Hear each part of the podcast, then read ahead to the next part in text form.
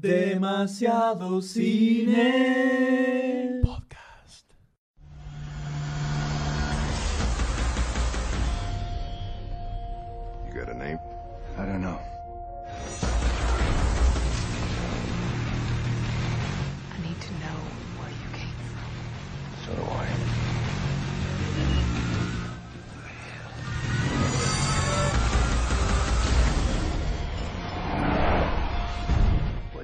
Those things?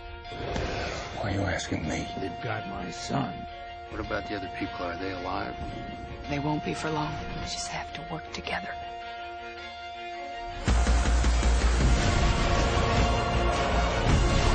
We, we get our people out!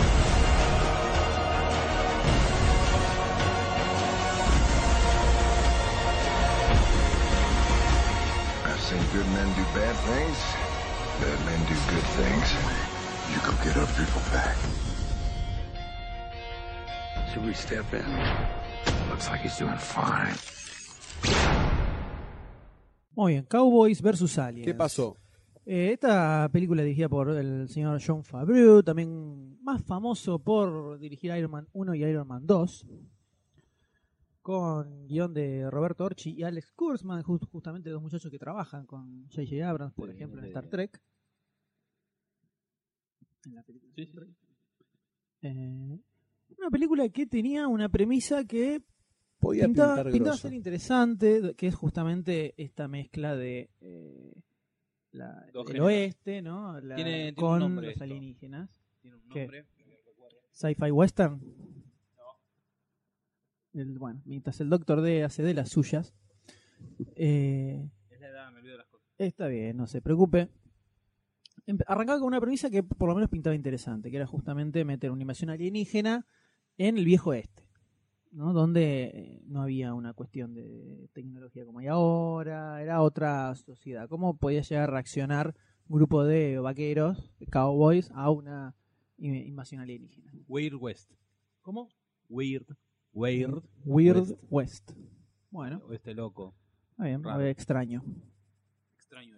Además de una premisa interesante y un director que viene de hacer eh, Iron Man 1, Iron Man 2, donde son dos muy buenas películas. Sí. Tenemos a Daniel Bueno. Craig y a Harrison Ford como, como protagonistas. También estaba Olivia Wilde, Sam Rockwell. Había un par. Muchos actores, actores grosos que prometían por lo menos tener eh, actuaciones interesantes, ¿no? Personajes interesantes. Entonces era una película que se llevó ficha, de hecho, si no me equivoco. Sí, sí, sí, sí. Ficha, pedazos de ficha se ha llevado señoras fichas. Eh, y la gran pregunta gran es si la película logra estar a la altura de las expectativas, a la Mm. altura de estas fichas que le ¿Logró pusimos. estarlo o no logró estarlo? ¿Qué Eh, pensamos? La realidad es que se quedó, se ¿A quedó en el camino? A mitad de camino y un poquitito más atrás, Uf. te diría. Eh, principalmente es eh, hay actores bastante grosos con personajes Medio pelotudos. Sí, sí. En general, bastante, bastante salames. Eh, si bien la película tiene un arranque bastante, un arranque interesante, que es como que es como arranca, creo que el primer trailer, que es Daniel Craig que se despierta Sí, en medio de la nada, no sabe sí. dónde está. Entonces, hasta la primer, la primera media hora la película es así, va siguiendo a, a Daniel Craig tratando de encontrar quién es. ¿Esa parte está buena? Esa parte está muy buena. O sea, empieza, arranca el película y te atrapa desde ese lado. Eh, se despierta con el- una cosa rara en la muñeca, no sabe dónde está, eh, no se acuerda su nombre, nada. Tiene algunos flashes de, de algunas escenas, cosas que le pasaron, pero no sabe, no sabe dónde está. Entonces, eh, por ese lado te engancha. En cuanto aparecen los alienígenas, empieza a derrapar. A derrapar. Tiene un momento donde levanta un poquitito y sigue derrapando, derrapando. y ya termina siendo cualquier cosa menos lo que uno se imaginaba que podía llegar a ser una película de cowboys con aliens. Lo primero que se pierde en la película es justamente lo que nos parecía que era lo más interesante de ver cómo reaccionaría Los Cowboys. los cowboys, toda una sociedad del viejo este, frente a una invasión alienígena. Nada. O sea, lo único que dicen por momentos es, ah, no, son demonios, y ya está, se terminó, lo toman todo muy natural. Eh, los van a perseguir, ven las naves volando, ven a los bichos gigantes y les disparan con las pistolas, sin ningún problema, ni nada en particular. Entonces, ahí ya se perdió el objetivo de tener la película ambientada en el viejo este. si la reacción que van a tener va a ser similar Negativa. o incluso menos interesante de lo que podría ser eh, en una película contemporánea. Eh, perdió una de las puntas más copadas que podía llegar a tener. Termina siendo una excusa para que en lugar de, no sé, eh, ir a atacar a los extraterrestres con helicópteros, van a caballo disparando, no sé, una Colt. Ponele, seis tiros. Y ahí se terminó. Entonces, la parte de los cowboys no garpa. Y la parte de los alienígenas tampoco. Son extraterrestres que después en la parte con spoilers voy a comentar algunas cositas de por qué son tan chotinguis. El diseño de los personajes, de los extraterrestres, el diseño de las naves, lo que hacen los extraterrestres, no tiene sentido. por Todo medio lado. tonto. Todo, todo muy salame. Vos, vos decís que leí por ahí que John Favreau para hacer una película en armonía entre el western y la ciencia ficción se puso a ver y a analizar muchas películas de Sergio Leone y western de los 50 yankee y este, películas de ciencia ficción también de esa época tipo el, eh, la guerra de los mundos para que sea una armonía y que se note eh, que cada cosa tiene su Lugar. su lugar. ¿Puede decir que eso estuvo al cohete? No, yo creo que es lo que le termina pasando a la película es que no, no es ni una buena, ni un buen western, ni una buena película de ciencia ficción. O sea, no sé si, tal vez por esto que decís vos, de buscar como un equilibrio entre las dos cosas, termina quedando en el medio y no es nada. No es, no es ni un buen Un western, western ni una porque como western no tiene nada en particular, de nada. Te digo, como arranca con este personaje que no sabes quién es, que se mete en un pueblo, ve que hay un cartel de, de buscado con su cara, con una recompensa de mucha guita. Te interesa por ese lado, pero eso automáticamente desaparece, a la. PM media hora y ya se va toda la mierda. ¿Y hay algo más que rescates de la película Eh, en general? No, la verdad que mucho más no. El, el resto, eh, en toda la historia van sucediendo cosas como aleatorias. eh, de pronto aparecen, aparecen unos indígenas. Los peores indios que te puedas imaginar en una western son los que están en esta película. Cero indios. Eran, eran un grupo de hip hop con pelo largo y vinchas en, la cabeza. Malísimos, malísimos los indios. Aparecen indios, después los indios se, van, se unen a ellos, van a perseguir los extraterrestres, se encuentran con otra bandita. Eh, van sucediendo un montón de situaciones así porque sí.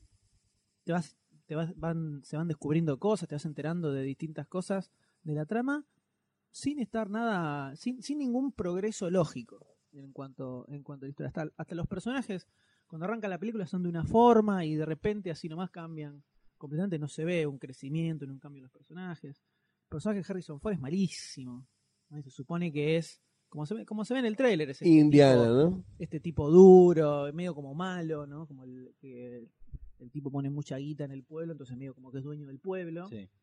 Pero nunca llega a ser eso. O sea, hablan, ¿no? Cuidado con este, cuidado con este, aparece y listo. Después es uno más que va a perseguir a los extraterrestres y nada más. O sea, no, no hace nada con, to- con todas las puntas que se plantean interesantes al principio de la película, que tienen que ver más con eh, cómo era este mundo del oeste, digamos, cómo funcionaba ese pueblito, los personajes que había. Todo eso que te plantean al principio de la película desaparece en cuanto aparecen los extraterrestres. Desaparece y, no- lo, no logran retomarlo más. Y en el medio aparecen puntas nuevas de relaciones entre un personaje con el otro, que ni se habían planteado en la primera mitad de la película. Eh, todo así muy descolgado de un lado para el otro y pareciera como que dijeron, ok, tenemos, tenemos eh, cowboys y tenemos extraterrestres. Y en el medio empezaron a decir, a ver, y teníamos que tener, eh, tenían que aparecer indios. Bueno, meteme una escena con indios. Y después tendría que haber un momento donde, tipo una relación así padre-hijo. Bueno, hace que este después lo quiere como un este, hijo, así. Eh, y también había que haber un momento de, no sé, una especie de traición o algo por el estilo. Bueno, fíjate si por este lado se puede hacer. Así todo el tiempo. Así todo el tiempo.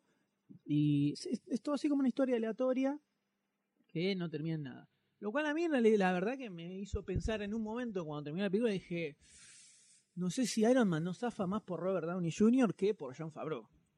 Te diría. Toda la saga de Iron Man. Dos películas.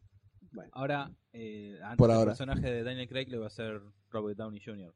Hubiera levantado Y más. después de ver lo que terminó siendo esta película, y te diría que probablemente. Cualquier sí. alternativa podría haber llegado a ser la zafada. No, es que, es que el- no está mal Daniel Craig como el protagonista. El tema es que no tiene nada. Es, es un personaje completamente vacío. O sea, arranca sin saber quién es y todo la, el- y la película se trata obviamente de su búsqueda para encontrar quién es en realidad. Y no garpa ni medio segundo. La- o sea, era lo más obvio que te puedes imaginar en, de cuando empieza la película, es eso. Ajá. Listo, terminó ahí, no hay ninguna sorpresa de nada. Hay algunas cosas que te la quieren plantear como motivas o como sorpresa y no tienen, pero nada, nada, nada de nada. Es lo más obvio que te podías imaginar. Y así toda la película. Entonces tiene unas escenas, son, no, no es una película que esté densa tampoco. O sea, no es que es súper pesada y no te la bancás. Pero tampoco tiene mucho así como para disfrutar. Es para ver en cable. Después, de, después de Underworld te pones Cowboys. Aliens y listo. Eh, definitivamente no es como para ir al cine. El, eh, cuando se estrenó en Estados Unidos empezó a tener una lluvia de críticas donde la asesinaban al punto de decir que era lo peor que se estrenó en el año. Mientras el señor Goldstein arroja Un poquitito de Está ruido. cabeceando, está un cabeceando. poquito, Para trata de no despertar. pegarle un cabezazo al micrófono, ¿no? O un narizazo que puede ser igual de peligroso. Peor. Peor, porque se introduce el micrófono hacia el fondo Y de se la pierde- cavidad nasal. Se pierde- agarrarlo, ¿no? Se pierde en la nebulosa de la nariz. Nunca más. Nunca más lo vas a encontrar. Tenemos que sumergirnos con el cable, nos sumergimos dentro de la nariz de Dale, Goldstein. yo Voy a te buscarlo. tengo, dale. ¡Tira! ¡Tira!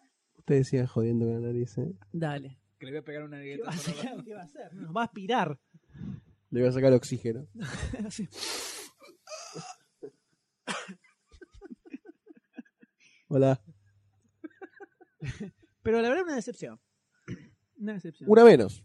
Eh, sí, sí. Una, O una tenía- más. No para. Tenía mucho potencial para, para ser eh, bastante más grosa de lo que es. Eh, tenía grosos actores, un buen director, o eso es lo que pensamos. Eh, y una premisa interesante, está basada en un cómic, entonces tenía un lugar de donde agarrarse. No, bueno, Y en no- realidad la, la historia comienza en el 97, que eh, al creador de esto, que no recuerdo el nombre, como siempre, tuvo una idea, ah, invasión de aliens al, al lejano oeste. Entonces, eh, de un estudio cinema- cinematográfico compraron la idea, pero quedó en la nada, o sea, no llegaron a buen puerto con todos los En guiones. 97, ¿no? Eso. 97. Hasta, bueno, en el, a mediados del 2000 y pico, 2006, 2000 algo, mientras Goldstein revuelve las galletitas, eh, había salió el cómic finalmente y ahí La panchita estaba buscando a Goldstein. raíz de eso La muertita. eh, se- eh, salió de vuelta la, reflotó la idea de la película que Después del pasó por cómic. cuánto sí exacto cuánto guionista hubo Eh, la verdad que el producto final deja muchísimo que desear. No es, eh, no es lo que se esperaba. No, no es que vas a sufrir con la película como con otras que vamos a hablar más adelante. Eh, pero no te vas a llevar nada, nada muy especial. Es una más para ver en cable cuando salga y nada más que eso. Bueno, igualmente nos decepciona porque nosotros esperábamos un poquitito más. La verdad que sí, es una buena oportunidad desperdiciada. Exactamente. Una buena oportunidad desperdiciada. Eh, no sé si vale la pena tirar, hablar algo con spoilers. No hay, No hay grandes cosas para no comentar. hay me grandes cosas para comentar, la O sea, verdad, sobre, sobre la trama. Y sí, no, no ningún lado. Bueno, no, voy a tirar un par de, un par de comentarios ahora, así que spoilers para eh, Cowboys eh, versus Aliens. No les va a cagar la película, la verdad, por escuchar mm, estos temas, pero bueno, por las dudas de que no quiera saber nada, corte ahora y pase a la próxima película Corte Este ahora y programa- pase para siempre. y pase para siempre. Eh, las cosas que, que comentaba de Salud. eh, sobre que arrancan al principio y después quedan en el aire. Eh, la película empieza cuando entra al pueblo el personaje de Daniel Craig. Se plantea que el personaje de Harrison Ford era casi como el dueño de, de este pueblo, al punto de que su hijo aparece en el medio del pueblo, entra, entra a disparar y nadie se atreve a hacer nada para detenerlo. eh, hasta, hasta el sheriff, hasta- o sea, Daniel Craig es el único que le pone el pecho al muchacho, que termina disparando y hiere a una persona por casualidad y el sheriff termina arrestándolo. Medio todos con como medio cagaditos, porque el pibe decía, va a ser cuando venga mi viejo, va a ser cuando venga mi viejo. Entonces te está planteando una realidad en ese pueblo interesante. Tenés a un hijo de su madre que se supone que es Harrison Ford, que medio, cua- que medio cuatrero. punta- era el una buena tipo. punta para desarrollar. decimos. Claro.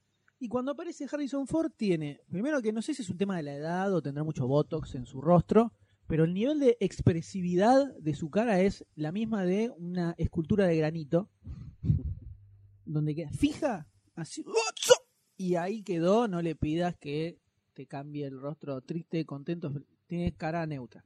Toda la película cara neutra. Y aparece, cuando, cuando aparece el personaje de Harrison Ford, así, se hace un poquito el guapo, y eh, entran los extraterrestres que comienzan a llevarse a la gente, y ahí está, listo. A la película se pasa a transformar en ir a perseguir a los extraterrestres. Claro, terminó ahí. No hubo una mezcla Y no termina, acorde. no, no hay ni, ni siquiera hay, hay choques entre Harrison Ford y otros tipos. De hecho, al contrario, que lo empiezan a mostrar como un tipo bueno, ¿viste? un tipo copado. Eh, cuando en realidad daba para que fuera posta un reverendo hijo de su madre que tiene su transformación a lo largo de la película, que eso está perfecto. Pero no se llega a ver. Es, y como arranca, es como termina. No cambia nada. El personaje de Craig también, un personaje chato, donde como empieza es como termina. Cuando se descubre el tema de la esposa, que la habían llevado los extraterrestres, todo eso, no garpa nada porque es algo que ya lo, lo suponés desde el principio de la película y al final es lo mismo. El hecho de la razón por la cual están los extraterrestres que viene a buscar oro, viene a buscar oro ¿Posta? y viene a buscar oro y la- ¿por qué viene a buscar oro? Porque para ellos tiene el mismo valor que para nosotros. Esa es la explicación. Ah, o sea, por la economía. No sé, No, no sé, esa- la explicación es esa. Bastante Vos boludo. Le dicen, pero ¿por qué quieren el oro? Para ellos tiene el mismo valor que para ustedes. Buscá, no sé, Así una, termina. no, una Esa es la explicación. agua, una No sé. sustancia. No sé, pero encima tenés el personaje de eh, Olivia Wilde, que es un extraterrestre de otro planeta donde estos ya fueron y aniquilaron a toda su raza. ¿Qué? ¿También tenían oro en su planeta? También venían a buscar oro a su planeta, el oro está en todos lados, ¿qué onda? ¿Para qué quieren el oro? Son extraterrestres, tienen naves gigantescas, ¿para qué pueden necesitar una aleación como el oro? No se explica nada, no arman nada. No, oro, listo. Ah, ok, perfecto. Cualquiera. Tienen las minas para chupan oro. Los bichos son malísimos. Malísimos. Parecen unas lagartijas gigantes, unos grillos gigantes. Malísimos. Sí son bastante. Está bueno que son bastante duros de matar. Pero. pero igualmente. eh, en un Por momento. armas mortales. En un momento están. Tenés 30 cowboys tratando de matar a un par de extraterrestres sin poder. Y después de repente eh, agarran y entran a cascarlos a todos. Así de un momento al otro. Entonces se ve como un cambio en cuanto a. Demasiado O abrupto. sea, le pegaban 35 tiros y no se moría. Y de pronto, de un momento, cuando eh, empiezan, eh, vamos a matarlos a todos, así que famoso el famoso speech y revival, le tiran con una chita a un indio, y así listo, le abrió la cabeza. Entonces hay unas cosas que no están muy bien manejadas ahí. Un par de cosas Entonces, inverosímiles. sí, o sea, llega un momento de la película que la verdad tenés ganas de que los extraterrestres los aniquilen a todos verdaderamente y terminen tomando el planeta Tierra, porque sería capaz algo más interesante, que es lo que te muestran ahí. Después no se, nunca se entiende para qué secuestraban a los seres humanos, los secuestraban y decían, no, están explorando sus debilidades. Y vos ves cuando, eh, cuando te muestran que se muere la mujer de Daniel Craig, que le tiran un rayo que la carboniza completamente y queda hecha ceniza. ¿Qué otro experimento necesitas hacer? Si ya viste que cualquier cosa que le tirás los matas. No, y seguían chupando. Por algo secuestraban seres humanos, no se sabe para qué. Se supone que experimentaban cosas, pero nunca se ve bien para qué querían experimentar. No, para tener Todo sexo. agarrado, todo así. y lo podrían haber mostrado. filmarse. Lo podrían, lo, podrían, lo podrían haber mostrado. No lo muestran. No lo muestran. Eh, entonces, Bueno, una así película todo, olvidable. Así todo, todo tomado de los pelos. Tomado de los pelos. Al final de la película aparece una supuesta relación padre-hijo entre Harrison Ford y uno de sus ayudantes. Que no existe, hasta la primera mitad de la película no existe. No existe para nada y de pronto, no, pero yo lo quiero como un hijo. Ah, bien. ¿Será que la situación lo llevó a eso? Eh, no. Está Ok. forzado para tener una, para, para al final, obviamente, tener una muerte emotiva, entre un millón de comillas, y que Harrison Ford diga, oh no, ha muerto, te quería como un hijo. Está bien, hace. Los últimos 20 ah, minutos de la película. la- hace, hace una hora más o menos te trataré como si fueras el sirviente más mugriento que existe en este planeta, pero te quería como un hijo. Bueno, Ahí, así estamos, ¿no? así estamos. Bueno, así toda la película, la verdad, una decepción, Total. una decepción total y gigantesca. Mirá qué loco. Todos teníamos un- un- una pizca de esperanza. ¿no? Sí, sí, porque o sea, John Favreau eh, Argumento. Eh, la historia, el, el- el planteo de la película era interesante. Daniel Craig, Harrison Ford como las figuras protagonistas. ambientación. Creo que más, más posibilidades de ser grosa esta película, imposible. Las tenía todas y pinchó por todos lados. Lo cual derriba quizás ciertos tótems de ídolos, ¿no? Tótems de ídolos, como por ejemplo, ¿qué? Quizás John Favreau como director. Después de ver esto, después de ver esto, pongo en duda, en serias dudas, las habilidades de este señor. No sé, te la tiro. Por lo menos para dirigir actores, seguro. O sea, muy Sí, con claramente. Daniel Craig no te puede salir Iron mal, ¿no? Man, Muy claramente en Iron Man, Robert Downey Jr., que hace de Robert Downey Jr., es el que saca adelante la película lejos. Lejos, lejos. Acá son todos los, todos los personajes están muertos. Todos, todos, todos, todos. No hay uno solo que diga, este está, me interesa la historia de este, o este está bueno, así. No hay ninguno con el que tengas empatía. Te da que, no es que se mueran todos. Si se Uh, murieran todos, mueran mejor. todos. El único que tiene un poquitito de carisma es eh, Goggins, el de, de Shield. Es un papelito muy chiquito que le pone un poquito de onda a los no sé, 20 minutos que, que aparece en toda la película. Bueno. Después, para atrás, para atrás la película. Así que, bueno, necesitamos relevantar un poco la puntería. Sí, a ver, ¿a qué pasamos? Por no? lo Porque- cual, eh, la siguiente película que vamos a discutir aquí con Doctor D, ¿Y no había algo más mejor? Para verde lo veo, ¿no? levantar la puntería? que está verde. Está verde. Estamos hablando de eh, Verde de podrido, de hongo. Linterna Verde dirigida por Martin Campbell. Dirigida. Digerida, no dije.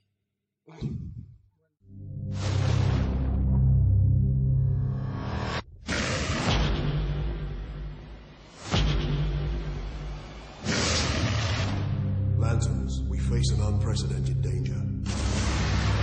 To fight this enemy, the Ring chose a human. It chose you. Speak the oath. Because everybody knows the oath. I pledge allegiance to a lantern that I got from a dying purple alien. So, this is the chosen human. The Green Lantern is supposed to be fearless. If we don't defeat it, worlds will be annihilated.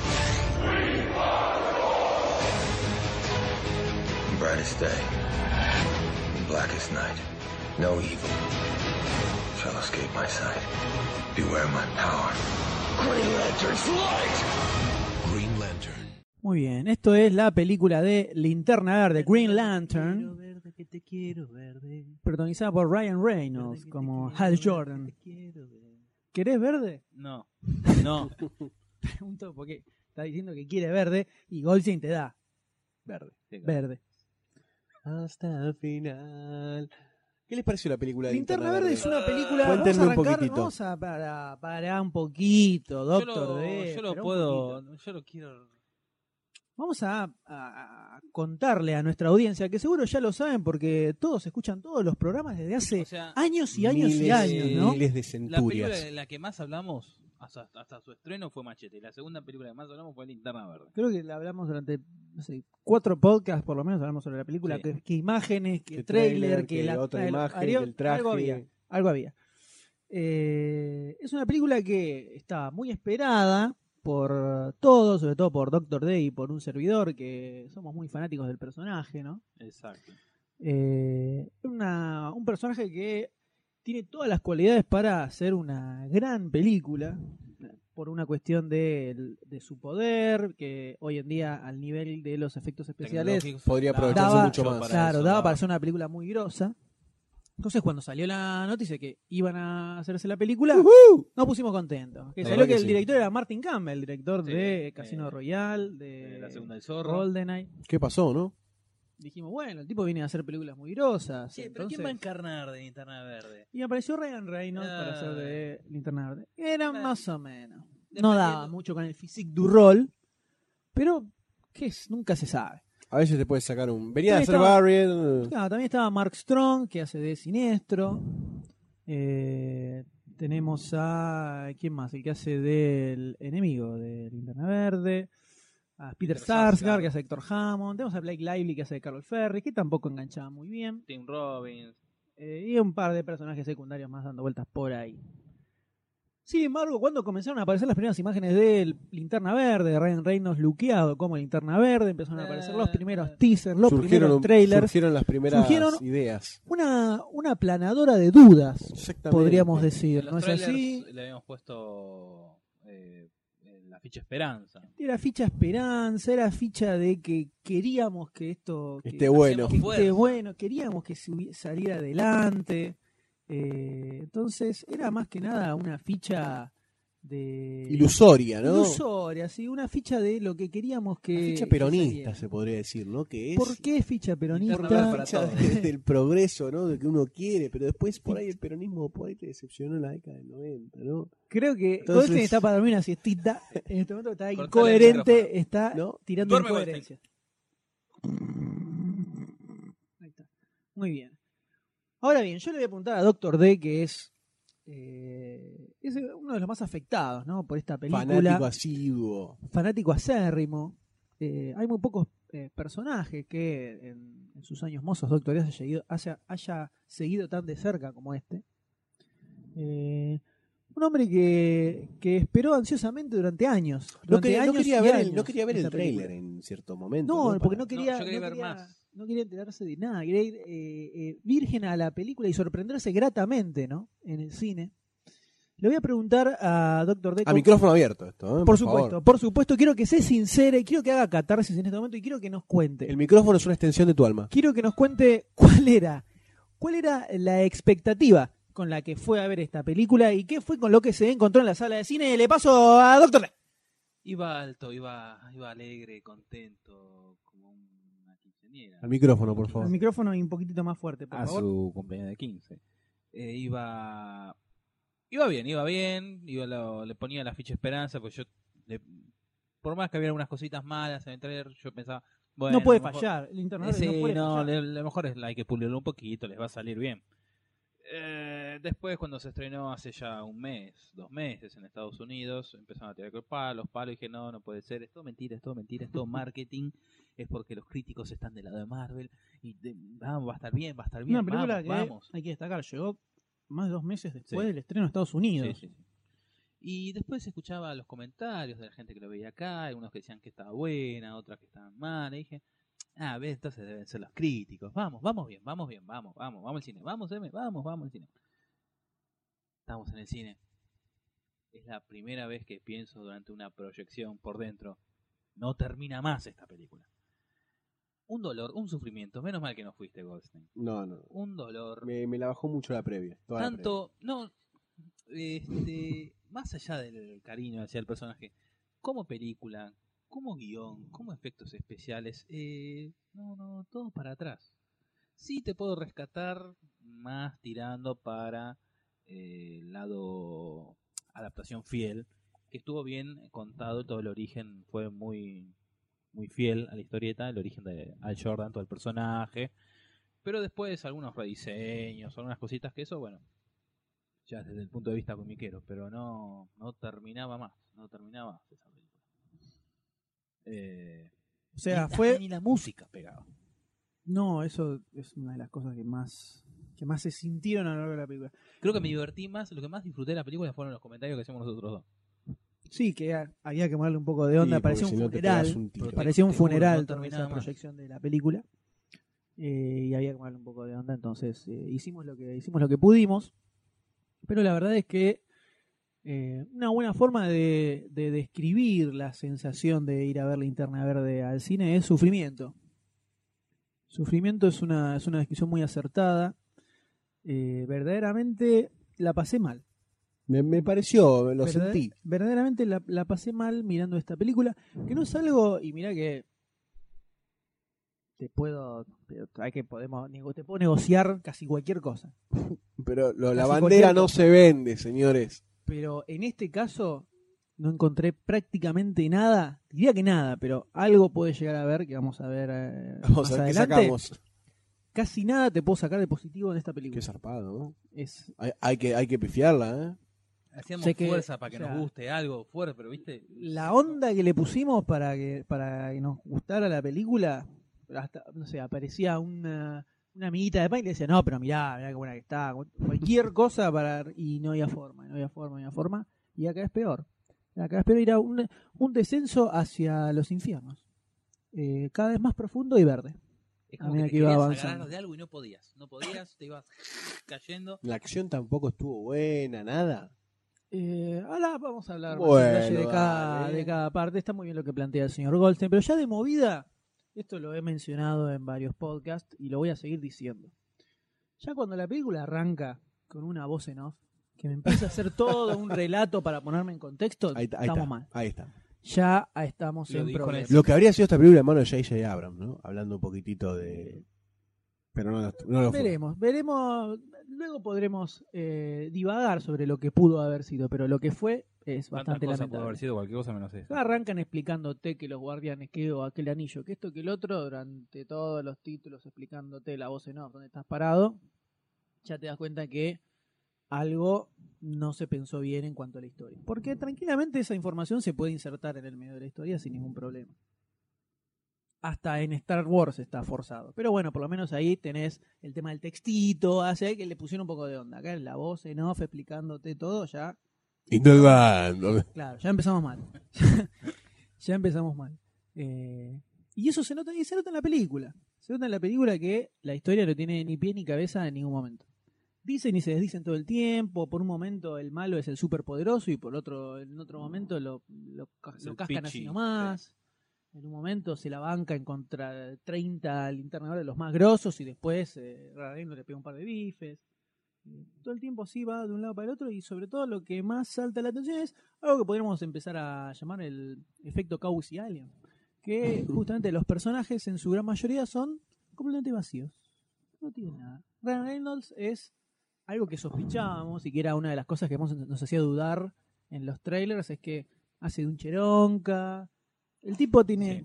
El tipo es eh, pintón, tiene las minas, tiene todo, así, así, y está llorando todo el tiempo de la Papi, película. "Ah, no sé qué, tengo miedo, no sé qué. Y el pibe Tiene miedo de tener miedo. la mejor vida del mundo.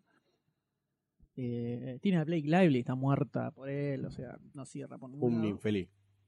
Eh, Exactamente, un infeliz. Muy buena Eh. descripción de este Al Jordan encargado, encarnado Te por estoy Ryan tirando, Reynolds. yo te, yo te Sí, aporto así. Vos estás casi en un estado inconsciente, pero se ve que te conectás desde el más allá y tirás, Está y tirás así, tirás palabras, palabras justas, así, ¡pac! así. está como. Dean Thor, ahí acostadito, Claro, está ahí con acostadito, René pero Russo al lado. te lo tira. ¡pua! te lo tira. ¿Yo soy René Russo o vos? Al lado dije, así que sos vos. Ay, qué bueno. Qué linda, René. Gracias. ¿Te gusta el pelo como lo tengo? sí, me encanta. Muy bien, me lo hice así para vos. Eh, los personajes son todos Eh, un desastre. El Peter Sarsgaard, que hace de Hammond, tiene dentro de todo una cierta onda. Sí. Como es al el malo, ¿no? principio. Perdedor. Uno sí, no es el malo malo. El malo malo es Parallax, que es una entidad que se alimenta del miedo, Sí, una especie de nube gigante. sí, lo vi. Sí, sí, lo vi. Sí, cada- el disquito, pone el disquito. Mientras está en la cama acostado. Cada, cada tres minutos y medio dice, ajá, claro. Oh, muy interesante. sí. Qué interesante. Ah, est- Estoy de acuerdo. Ah, puede ser. Otra madre. Eso es una interna, eso es interna y se escapó. Y queda ahí flotando. Y. Flotando y se fue. Muy bien. Eh, no, el enemigo posta es Parallax. Este no se entiende bien qué clase de malo es el personaje de Peter Sarsgaard, Héctor No, pero no es como un infectado con este Parallax, una cosa así, Eh, ¿verdad? sí y no. Eh, está como Eh. infectado, pero después es como si fuera su esbirro, pero nunca te enterás que Sí. era el esbirro. Aparte del Eh, toque ya lo finiquitan. Pero bueno, como, arran como arranca el personaje, eh, dentro de todo es algo lo que más te puede llegar a interesar. Te estoy hablando de, no sé, cinco minutos en toda la película. más o menos. Sí, sí, una cosa lógica. Eh, después en la parte con spoiler vamos a hablar de todo el desastre más puntual, pero acá hablamos. Del desastre General. general. Bueno, puede ser un, un punto bueno de la película. Mira, A ver. uno al lado de tantos. Oa, Que estaba bien luqueado como Al Jordan.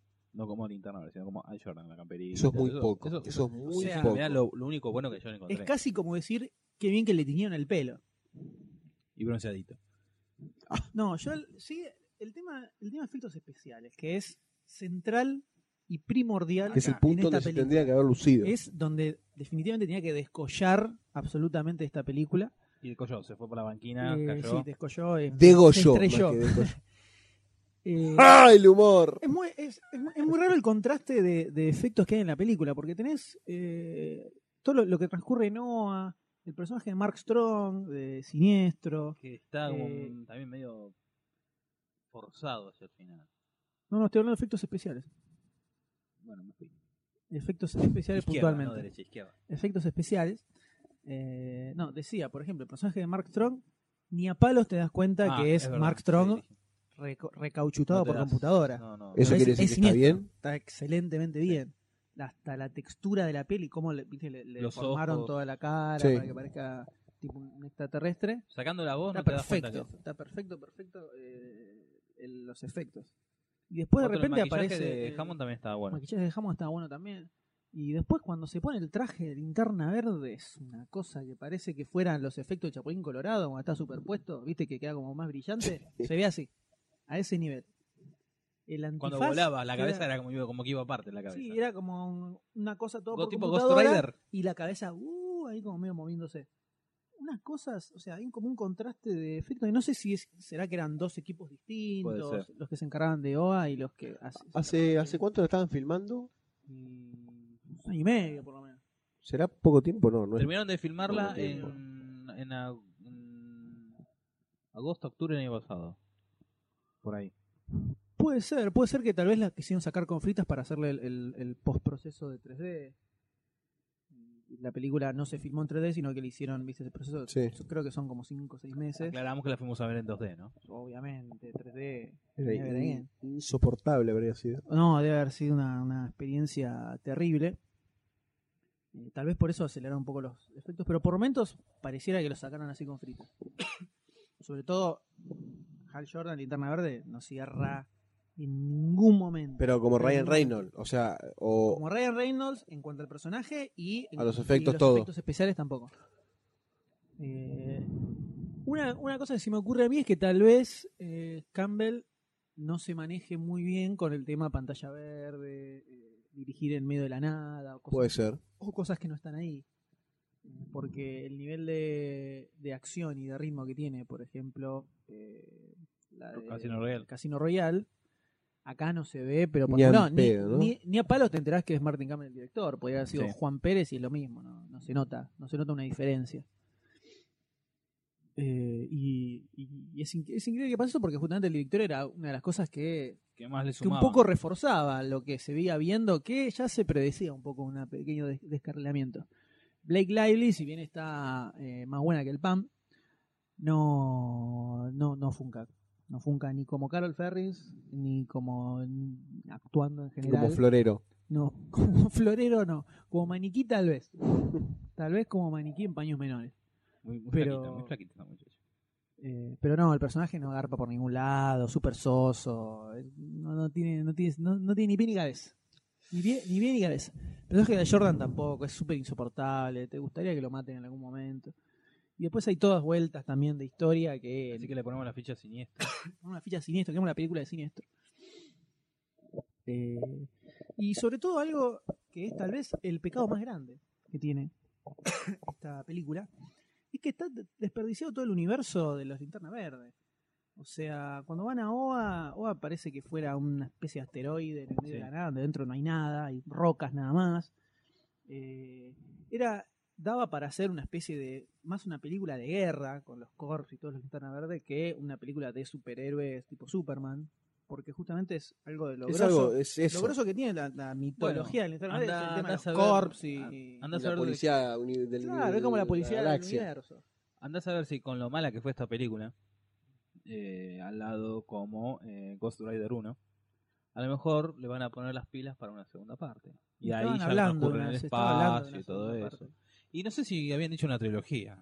Y todo esto siempre se piensa. en Ahora, trilogía. ahora que estamos así hablando a grande, eh, otra cosa que hace agua, que, que es lo que quería DC Comics, era hacer como el camino hacia la gran película de la Justicia. Lo están pifiando. Acá no hacen No, una no referencia a nada, nada. nada.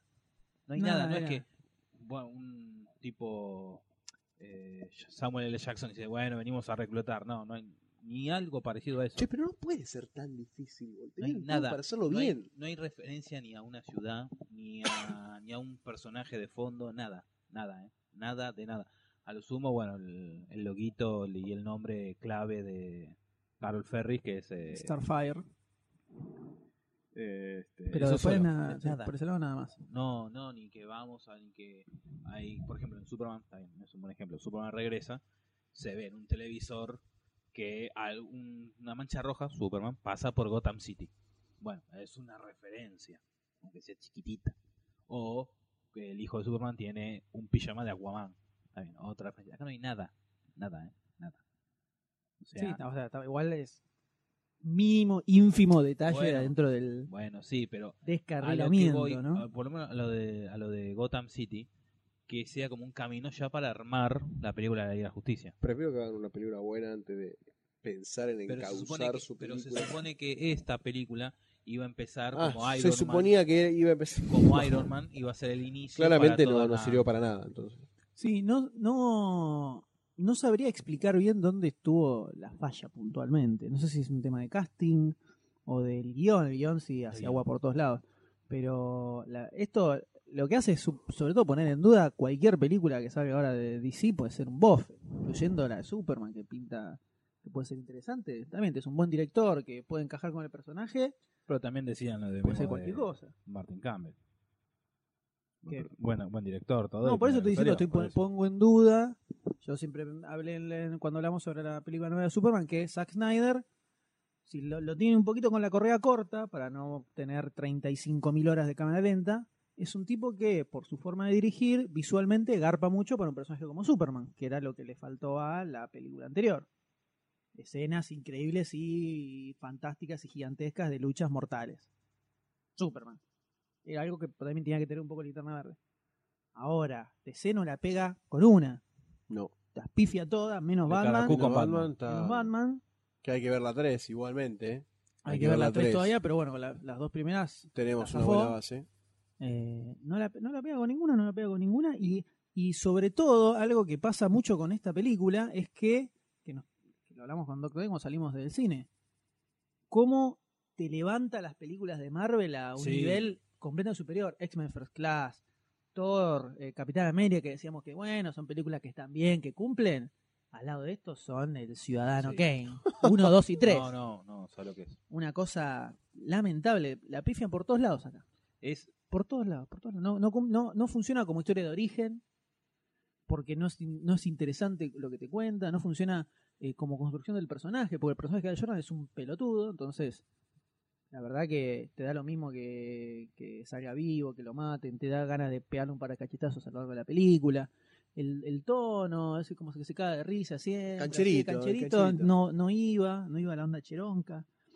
Eh, y por otro lado, hasta los mismos linternas verdes no te muestran mucho de eso. La, el entrenamiento son eh, literalmente tres dos minutos piñas, y medio. Dos piñas. Son tres piñas de uno, tres piñas de otro, y ese fue todo el entrenamiento que tuvo el tipo. Y termina siendo el, el, el linterna verde más grosso del Que quizás planeta. podrían haber hecho la gran Iron Man, ¿no? También, o sea, arrancar con una que quizás no sea tan de acción, dejarla bien cebada a la gente, porque Linterna Verde es un personaje como para empezar a explotar todo ese campo de la imaginación con el anillo y el poder del, del ¿cómo se dice? Que está en la, última película animada, que explican más o menos cuál fue el origen de la Linterna Verde, que el, el poder de él, no me sale la palabra. La fuerza de voluntad. La fuerza de voluntad, eso. Eh. Eh, y hacer todo eso y que termine quizás con alguna semi batalla en donde se demuestre el crecimiento del personaje como un linterna verde que pertenece al grupo de los guardianes, ¿no? Sí, pero so- sobre todo, esta era una película para transcurrir casi totalmente en el espacio. Sí, sí, No, sí. no, no, y no, es como un Superman, con, es como un Batman con un anillo. Uy, qué heavy. Dale, pifiaba el entendimiento del, superhéroe. Y no, no tiene nada, no tiene nada especial. Y, has- y hasta lo que hace con el anillo es bastante berreta todo. Y yo vi el- Bastante berretón. el anima Lo que se ve en los trailers es todo lo que hay. Uh, Sacando una ametralladora antiaérea, nada más. Esa No, está, también está. Ah, sí, no, sí, no, yo en un trailer la vi. Esto es lo, único que se ve es eso. Y eh, como es el monstruo Parallax, Parallax. que parece una rastra gigante. Claro, parece una, una nube. Sí, una nube con rastas. Parece, ¿cómo se llama? El, también el otro cuando iba el de los por momentos, por momentos parece, eh, parece una excrencia anal que va cayendo a lo largo de toda la. Y Parallax es un tiene Un es un humanoide, no, no, eh, no, no tiene forma de Tiene una cabeza. No, era, era, un, principio- era un guardián que se corrompió sí. y se Ah, terminó está el otro transformando. punto, que eso ya es para spoiler. Ahora en spoiler vamos a hablar bien de, de cosas puntuales de guion que no cierran por ningún lado. Eh, es un guardián que se corrompió y terminó misteriosamente tomando esa forma de, de, de nube gas. Rastafaria. Un gas es tóxico. Porque en la película animada que yo vi de Linterna Verde, que no me acuerdo cómo se llamaba, Linterna Emerald, Verde, Emerald Knights. Emerald Knights, los caballeros de Esmeralda, que es una película que relata lo, como si fueran los, los grandes eh, Linterna Verde que hubo en la historia. La historia central trata de que están en, el, en un sol saliendo las entidades negras o oscuras que no sé qué hacían. eh, y ahí adentro estaba Parallax y era un tipo. O sea, era como un linterna verde amarillo. eh, pero que tenía forma de Humanoide. humanoide, claro. No, Por acá eso. es Acá, una acá es nube. un guardián. Me hace acordar al. En la, la segunda de los Cuatro Fantásticos. Eso, A a, Galactus. ese iba, Ah, sí. a Galactus. Se Es parece a una Galactus. onda Galactus, sí. Pero tiene una cara, por lo menos. Nada más. Tiene una cara. Bastante salame igual. Pero. Oh, sí. Terrible, horrible el diseño de los, de los guardianes. Una cosa como una cabeza dentro de una cosa de cristal. Sí, por un lado tenés al personaje de Mark Strong, que es súper real, y después te enfocan a los guardianes, que parece una animación 3D, Parece- salida de Rec. Eh, imposible de creer, una cosa lamentable. Eh, entonces tienen como, como mucho contraste sobre eso. Entonces tal vez es que, tal vez no, me parece que es así, que se centraron en algunas cositas a hacerlas bien y otras mandaron fruta. Pero sobre todo el traje de Linterna Verde, que ya veíamos que no funcaba, no funca definitivamente. Y la verdad que es una película van a ver. Bueno, yo le decía a Goldstein ayer que está Ghost Rider y esta la ponemos ahí un poco más arriba, pero hasta ahí nomás. Solamente por ser linterna verde. Por ser Linterna Verde, porque está Blake Lively, aunque estaba Méndez en Ghost Rider, o sea que estamos Y ahí. para. Ah, estamos ahí. Pero bueno, acá por lo menos tenés cosas bastante. Hay, hay algo rescatable, mínimo e ínfimo, que no está en Ghost Rider. Pero terrible, terrible. Impensado. Impensado que, que la película fuera a ser Un- lo que es. Es eh, Un destruir, shock, un destruir shock. un personaje de 52 años en una hora y media. Impresionante. Una cosa terrible y lamentable. Creo que muy bien no le está yendo. 200 palos Sí. el presupuesto de esta película. No sé bien dónde están. En, en Mark Strong. Lo En el catering, como decía Bartini. y en el catering de la película. Pero bueno, la verdad es para evitarla, eh, evitarla definitivamente. ¿Cómo le estará yendo ahora en la recaudación, no? Y, Y muy con bien todo no lo que fue. estamos saliendo y diciendo que es mala. Muy bien no le fue, venía cayendo bastante, incluso ya ahora es difícil enganchar alguna ¿Una sala? alguna sala. ¿En Estados Unidos? Y está más o menos, no, acá. está ¿Acá como también? Cowboys y Aliens está ahí. Mirá, también, dos, tres horarios. Acá está- y éramos re pocos en la sala. Y Cuando fui a comprar la central, había- nosotros un- éramos con nosotros éramos Y los miércoles, función, primera función de la noche. Eh, así que para evitar, para evitar definitivamente, vayan a ver otra cosa. Pero Linterna Verde No. hace agua por todos lados. Y ahora vamos a pasar a la parte con spoilers, ¿no? Linterna Verde, así que si no se quieren enterar, eh, da lo mismo. La verdad que pueden quedarse escuchando tranquilamente. Porque no afecta en lo más mínimo a la película. Explícame por qué cuernos. Si los guardianes no pueden controlar la fuerza amarilla, que es la que se man- eh, mantiene con el miedo de la gente, ¿por qué? Si no la pueden controlar, hacen un anillo con esa energía. Explícame por qué. Porque son imbéciles, como toda la clase de dirigentes de todo el universo, evidentemente. Y si ellos no lo pueden controlar, que son los seres más poderosos de la galaxia, por así decir, ¿por qué se lo dan a un- una persona O sea, cual los tipos ya intentaron utilizar el poder del miedo. Construyeron una, una Batería gigante. gigantesca para el poder del miedo. No funcionó al punto de que uno de ellos mismos quedó corrompido por ese poder. Que él decía que sí, que sí, O que sea, sí se podía. y se convirtió en la amenaza más grande del universo.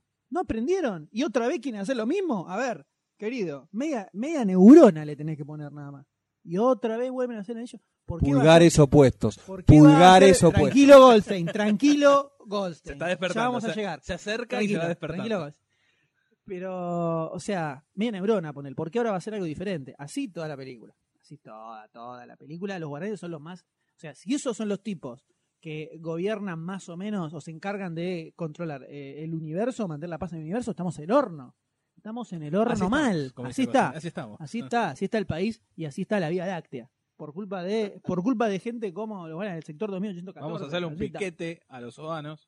Así es. Eh, como decíamos, Mark Strong es lo más interesante de la película. Sí. Está completamente desperdiciado, aparece un poquitito No así. se, no se muestra por qué es, su, es su, su, su rebeldía, su enojo hacia el final. No, eh, la verdad que daba para que hicieran, daba como para, para que lo pusieran como una especie de mentor de Y nada, lo único que de dice, Jordan, le dice, vos no servís para de nada, hecho, sos un humano. Lo insinúan un poco, como que al principio el tipo agarra y dice, vos sos un humano salame, no servís para nada. Eh, y obviamente al final de la película demuestra que sí valía, porque lo- revienta a Parallax. Pero no, en un momento construyen como una relación entre ellos, tipo eh, entrenador, alumno. Que en para realidad sí la tienen, ¿no? En- eh, sí, Sí. más o menos la tienen. De, de hecho, es uno de los que los entrenó a él. Avin era Sur, siniestro. que era el que el anterior dueño del anillo de Al Jordan, Avin Sur, era, Era el que amigo entrenó de- a Siniestro. Y Siniestro era el que entrenó a Hal Jordan. O sea, como en la Guerra de las Galaxias, ponele. Claro. Pero acá no, no existe ese... Sí lo mencionan, que uno era el del anterior, pero no, no hay una relación mentor-padawan. Claro. Eh, entonces, eh, por ese lado hace agua y nunca se termina de perfilar bien el personaje de, de Mark Strong, que te lo muestran como una especie de líder de, de- de los Corps, de los, de los Linterna Verde. El, único que se puede entrevistar con los Ovanos. Claro, también. hace, tiene un par de charlas con los guardianes eh, y pff, listo, no mucho más. Está, quedó ahí y al final de la película de pronto se hace malo. Porque Se pone el anillo y ya se está. levantó Ah, se hace mal, ya, ya en esta siniestra la se hace nada. y malo. se levantó torcido, ¿viste? Se pe- peleó con la Germu, le están hinchando las bolas, quería un partidito con los amigos y se le puso hinchado y dijo, ya fue, loco, voy a rezar todo el universo. No se explica. No se Así, explica te- así termina para después de los créditos una escenita donde él va... Es más, ni después o sea, los créditos. Agarra, turu, tu, tu, tu, turu, tu, agarra el anillo y se lo pone, el anillo amarillo y se- Mirá qué poca fe que ni al final de los créditos pusieron eso. Lo pusieron al final de los créditos principales, los protagonistas, pusieron esa, esa, esa escena y después empezaron los créditos de los, de los efectos especiales, música y todo eso. Pero mira qué poca, qué poca Sí, fe que nos dejaron para el final. eh, tipo como en... Bueno, iba a tirar un spoiler de Pentagon Senior, no importa. Eh, el también, al final de Ah, la película claro, hay sí. un cachito de un cachito de los créditos y aparece la escena ahí no está al final de todo. Pero después también, eh, incoherencias. Parallax, el monstruo más eh, peligroso del planeta Tierra. Estaba en un asteroide sepultado, ahí. Tienen tres chabones, así lo más bien, lo liberan así nomás, no pasa nada. O sea, si se. Otra vez, los guardianes. Poné algo más, cerralo, Sí, estamos metidos dentro de un coso de hielo, ponele. Congelado. Eh, poné un cartel que diga cuidado, monstruo, monstruo no, pero igual era la, la zona, la zona abandonada, zona prohibida. No ¿cómo era? importa, pero no puede dejar así nomás. Es una fantasma Y es, y es porque la nave, esa, de, esos, de esas tres personas que finiquitan ahí, se estrelló ahí. Si no, no llega. Bueno, podía, se podía evitar un poco más, ¿no? Dejárselo tan fácil. ¿Y por qué va a la Tierra? ¿Por algo en especial? Por No, Hammond. por, eh, no, por, Por el eh. Avinsur. El monstruo sale. No, no, por Hammond. Por, por Ah, no, Hammond descubre. El monstruo sale, se enfrenta a Bueno, Avinsur. sí. Lo dispara montarmente, Avinsur se escapa y cae en la Tierra. Eh, los, los científicos toman el cuerpo del extraterrestre, Hammond lo va a investigar y tenía como un residuo de La eh, energía. de la energía de Parallax y ahí se le contagia. Y el tipo como que engancha con Hammond en ese momento. Hace conexión Wi-Fi. Y, se- y encuentra que el que tenía el anillo de era, Jordan, Hal bla, bla, bla, bla. Toda una pelotudez. Y en un- en un momento Porque que... Avin Sur ese que lo encerró en ese planeta prohibido. Ah, Sí, muy importante ese dato. Las Free Churros. ¿Eh? No, no, no. Pero ten- lo tenés, Mark Strong agarra. Voy a agarrar al grupo de los más grandes linternas verdes, los más poderosos, y vamos a ir a Seis. agarrar a Seis. Parallax y los vamos a aniquilar. Va con seis o siete monedas. Los más grosos, los más machos pistola, van a enfrentarse a Parallax. Lo único que se les ocurre hacer es una red gigante para atraparlo, que el tipo la rompe enseguida y se los morfa a todos. Menos a Mark Strong, por supuesto. Que se queda mirando y no sabemos cómo Se escapa. queda mirando y se escapa. Se escapa. no sabemos hace- cómo. Ahora vengo. Y se va. Y después al final de la película, al Jordan agarra, le pega un par de bifes y listo, lo manda, se la manda a guardar a, Al sol. al- a- lo manda al sol a Parallax y listo, lo mata. Así nomás. mira que. Tranquilamente, mira que sin problema, no pasó nada. Ya está. Ya está, listo. Dice tu, tu, tu, tu, un par de bifes y, Listo, sos, sos, buen linterna verde, bienvenido, listo. y es el más grosso de todo el mundo. Así, sin nada, de la nada, cero. Ah, después eh, linterna verde al Jordan que va a pedir ayuda a los guardianes. Los guardianes dicen, no, te vamos a ayudar. Bueno, listo, chao. Se va y va a defender ahí con un- un Cualquiera, o sea, Sí. malísimo. No, no, malísimo, es malísimo posta. No, no tiene ni- ningún sentido desde ningún punto de vista. Encima Ryan Reynolds, con la máscara de... de- malísimo, horrible. Con la máscara, primero que es horrible y segundo se nota más que Parece- Ryan Reynolds. Que otra, todo lo que hablan de los anteojos, de Superman. Ryan Reynolds con la máscara es más Ryan Reynolds que sin la máscara. O sea, el tipo con el traje de internet lo reconoces más porque se le marca más el jopito y todo. Una, una cagada. Una cagada total. Y así toda la película, todo sin sentido, va de un lado para el otro, y Al Jordan llorando todo el tiempo. Eh, la verdad, una Uy, cosa, que una cosa lamentable. Flash, la quiero ver ya. No, No, una no. cosa, una cosa terrible. ¿Te imaginas si Sarcasmo. hicieron esto? Sarcasmo. Flash. Para mí, Flash. tenían, para mí tenían para hacer una película de entrenamiento. ¿viste? Típico Star Wars, mentor, alumno, traspaso de, eh, de- del conocimiento, ¿viste? Sí. O hasta una especie de avatar, el tipo, el, el extranjero que entra dentro de una sociedad ya Claro, construida sí. y tiene que ganarse su lugar, así. Para mí iba por ese lado, ¿no? Con la pelotudez de, de, de Blake Lively y, y Héctor Hammond, que resulta que eran amigos de la infancia, nunca nos enteramos, de repente dicen, ah, sí, ¿te acordás que nos conocemos de todo el año? Ah, sí, yo estaba enamorado de Blake Lively. Ah, qué bueno, bueno, ahora nos vamos a matar. Oh, ¿qué pasó? Así todo. Ni pie ni Triste, cabeza. Triste. Triste, solitario y final, la verdad, eh, para no verla, para escaparle, No es Para para, huirle. para nada recomendable. no, no, para huirle completamente. Una, una lástima, una pena, Un una desperdicio. gran, Un dolor una gran oportunidad eh, desperdiciada. Es- salimos del cine, por lo menos yo me sentía vacío. Era como querer algo más para un personaje tan... Al no, borde de las lágrimas, tuve que consolar un poquito. Sí, me imagino. Estaba, estaba terrible. Pero bueno, cortemos con esto, por favor. Vamos, Sí. vamos, por Cortemos favor. con este sufrimiento y ¡Pare pasemos a la de película final. Pasemos a lo que está esperando todo el mundo, a lo Una que todos quieren película. escuchar, que es la discusión del planeta de los simios, de Revolución. Our drug allows the brain to repair itself. We call it the cure. We test one subject. I want to make sure it's stable. This one. This has the potential to change lives. Some things aren't meant to be changed. The drug has radically boosted brain functioning. You mean increased intelligence? Skills that far exceed that of a human counterpart.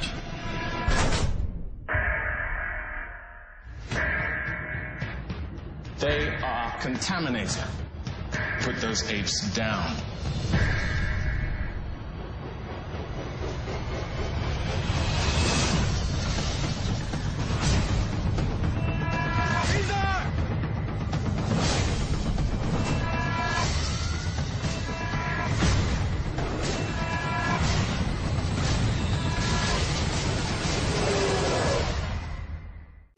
Damas y caballeros, esto que acaban de escuchar era el, el trailer de El planeta de los simios Revolución. Of Revolución. Película que, como ya todos saben, seguramente, eh, suscitó una gran cantidad de, de discusiones y argumentos encontrados en este programa, en anteriores progra- programas, Perdón.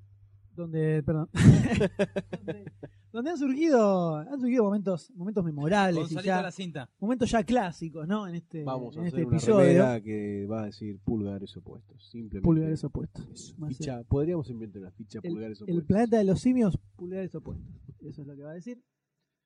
Eh, Por lo cual este es un, eh, es un debate muy esperado por todos, por todos los oyentes de Supongo que Demasiado Cine. Y si no lo es Y así, si no, no, lo mientan digan. quedan bien. Miéntanos y háganos creer que era algo que estaban Así esperando. somos felices. Es una película que venía con muchos cuestionamientos. Una película que empezó, arrancó mal con los, el primer tráiler. La Era verdad que sí. muy flojo, muy, muy flojo. Y con los sucesivos comenzó a levantar, comenzó a levantar, comenzó a plantear eh, otro aspecto de, de la Fue historia. apareciendo de- nuestra ficha. Así es, por Menos dónde, la de de por, Goldstein. dónde, por dónde se iba, se iba a ubicar. Goldstein igual le puso la ficha, ficha forzada y falsa, pero se la puso la ficha. No sabemos si por fantasía o por ciencia ficción. Fue la ficha demagógica. La ficha demagógica. Se despertó. ¿Vieron cómo se despertó para esto? Por lo cual, creo que lo que todo el mundo quiere escuchar es que, qué opina el señor Goldstein, con qué expectativas fue a ver esta película y qué fue lo que, lo que, con lo que se quedó o lo que sintió durante su, su vista de la película. Cero expectativa. Ni positiva ni negativa. Fui como neutro. Neutro Otra vez, total. otra vez neutro. ¿Y Neutro cómo saliste total. de la sala de cine? ¿Ya habla de eso? ¿Ya vamos a saltar a eso? No, no. No, no, ¿cómo- eh, ¿Cómo general- te fuiste neutro y cómo te fuiste? Te fui bien, pero tampoco me dejó como choqueado la película, lo buena que era. O sea, me entretuvo. Cumplió su rol durante la hora y media, 40 que duró. Y ahí quedó. Bien. Todo bien. Todo bien. puntos, pero- o sea, Muy bien.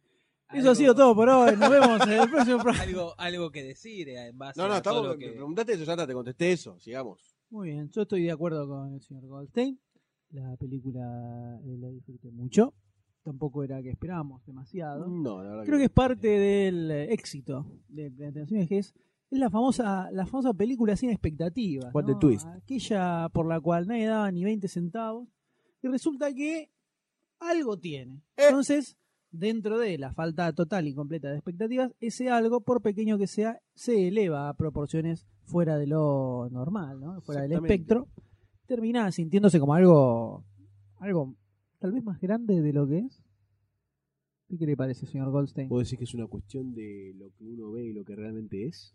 Por ejemplo, podríamos, podríamos plantearlo de alguna manera así. Filosófico. Así es. Y usted, doctor D, cuéntenos su sensación eh, mientras veía el planeta de los simios. Muy eh, satisfecho. Bien Satisfecho. contento. Como si se hubiera mandado una Pepón. grande de mozzarella para el solo. Estaría en cama toda ahora todavía. Pepón lindo, la disfruté. La verdad, no me puse loco como acá el señor Chubaca. Loco, loco. no me puse loco. ¿Cómo loco? ¿Cómo, cómo loco? Loco, ay, En no, ningún no, momento me puse No, loco. porque los científicos me quieren explicar esto. ay, Un poquito más fuerte, doctor D, que no se escucha. No, te sentás, la disfrutá, cierra. Para mí cierra la película. que No, no, no cierra ni en pedo, boludo. Va- El- la pe- a ver, vamos a, una- vamos a decir, no cierra la película. No mientas. Ya vamos a cierra. entrar Que en la parte, entretenga la parte cosa, spoiler vamos a entrar no bien en detalle con eso. Por ¿Puede favor, por el control. final o por ese toco- toque Yo le digo por la película, boludo. Eh, no cierra, vamos. Seamos maduros. Luego de ver esta película, ¿Creen que es posible? ¿creen que es posible que se llegue a una, una sociedad dominada por simios donde el ser humano pase a ser un animal? Así como está presentado todo acá, que, que tenemos ese... Viendo esta película. no, no, no, pará, pará, pará. Presentando lo que está, lo que transcurre después de contra, los eh, títulos, al, al pedo. tomando en cuenta lo que pasa después de los títulos. supuesto. Teniendo en cuenta que todos Sí. los humanos que aparecen acá son mogos, Sí. son estúpidos, son idiotas, no comieron bien de chicos. Eh, todo así. Ah, vamos a matarnos, sí. sí. Ah, vamos a poner el final del puente. O sea, Bueno. merecen, merecen morir. Todos los seres humanos de esta película merecen morir y uno viendo la película piensa, eh, eh, verdaderamente quiero que se aniquile a, a La todos estos raza seres humanos. humana. Es que no, no se puede hablar sin tocar los spoilers. Ahora vamos a tocarlos, ahora vamos a tocarlos. Pero Desde todos lados. planteado como está, con todo el asunto del virus, se habla de virus, está perfecto para hablarlo. Viéndolo desde ese punto, sí. Ahora, como lo planteamos hace fuera de off the record, de tirar una bomba hacia el final donde está transcurre, Sí, ¿qué pasa? ahí está bien, ya le ponen la tapa a todos. Pero sacando eso, sí, puede, Ahora vamos puede a pasar. a pasar. la Más allá de eso, tratemos hay de, pequeñas tratemos cosas de que contener también- los spoilers, por favor. Un poquito. Tratemos de contener los spoilers. Un poquito. Ok. Bueno, una de a las, la- ahora, ahora, una de las Ah. cosas que tiene la película esta. La película. No se ve, no se ve lo que está haciendo se ve, Gonzalo, perdón. no se ve. No sé, entonces ahora, ahora lo vas a explicar. Pero hablemos un poco más en general, un poquito Sí, más en poquito general más se puede general, hablar. Un poquito más en general se puede hablar. La película, al contrario de las anteriores del Planeta de los Simios, nos pone del lado de los simios, que no es a- que es algo al, al revés de toda la, históricamente, tanto No las habitual. películas como las series. Uno está en contra de los simios a favor de la supervivencia de la raza humana y en este caso, viendo la película, Pero- dice aniquilen a todos estos es- seres humanos imbéciles. Pero en la conquista del planeta de los simios del 72, si no me equivoco. Eh, no, no no, la no tengo estabas súper del lado de fresca. los simios, es No cuando la ya tengo se súper- revelan no la, todos. la verdad, te digo la verdad, no la tengo. Es cuando se revelan todos que lo tienen, los tratan como esclavos. No te pones No del lado entiendo. ¿Quién, ¿Quién trata como esclavo a quién? Los humanos trataban como En esclavos. la a saga los simios. original, del 72. cómo o- se origina el planeta de los simios es más o menos, hay un César, pero es el hijo de... eh, Cornelius y la Cornelius y la otra. Que viajan en el tiempo al pasado, dos monos del planeta de los simios viajan en el tiempo al pasado, a la sociedad normal, tienen un hijo y ese hijo se llama César y es el que genera la revolución. ¿Pero ya eran inteligentes esos monos? Porque sí, Sí, porque vienen del viajan del planeta de los es como es como que eh, el mismo planeta de los simios se originó a ellos Es un mismos. círculo. un círculo. Sí, claro, la gran paradoja del tiempo que, Exacto, que nunca exactamente. que es para cerrar un círculo que no existe. Sí, Como exacto, siempre es. vemos que es una Así es. constante. Eh, una constante de, ¿de qué? De la incoherencia. Pero no es incoherente. Está muy bien. Es No, eso es como via- viajar, viajar y, y matar a, a tu abuelo. Nunca podrías haber viajado porque no existiría. Y pero, Pero hasta ese Volver momento al sí. futuro, fíjate, desapareces si pasa eso.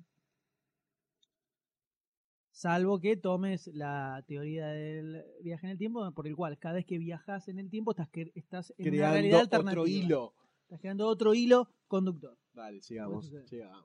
Puede suceder. Eh, Es una película. Bueno, algo que comen- comentaba el señor Goldstein, que justamente los seres humanos de esta película son todos bastante ignorantes e imbéciles en general. eh, empezando por Jane Franco, por supuesto. Principal artífice, responsable. artífice de la destrucción de toda la De humanidad. la destrucción y de la generación Y- de una nueva raza. y jamás es mínimamente consciente de lo Eh, que está haciendo, ¿no? Bueno, el mínimo dale, te dejo, voy, chau. Ni el mínimo remordimiento tiene sobre eso. Bueno, ojo, que tampoco el, el- el tipo tiene nunca noción de que está generando el virus y de que los otros pueden llegar a dominar a la Hay raza momentos humana. donde ya tiene noción, y que lo vamos a hablar después, y no reacciona como tiene que reaccionar. Boludo. Pero, ¿por qué? es- pero sobre todo el hecho de ver que los seres humanos son imbéciles es porque los verdaderos protagonistas, que son los simios, principalmente César, interpretado por Andy Serkis, y eh, morfoseado computadorilmente dentro de un mono, son los verdaderos protagonistas de la película y son los que eh, llevan adelante toda la trama, ¿no? Y son a los que uno va siguiendo a lo largo, a lo largo de toda la historia. Sobre todo el, el personaje de César que arma eh, Andy Serkis por un lado y la gente de, de Beta, de los efectos especiales, por el otro, porque es una, hay una conjunción ahí.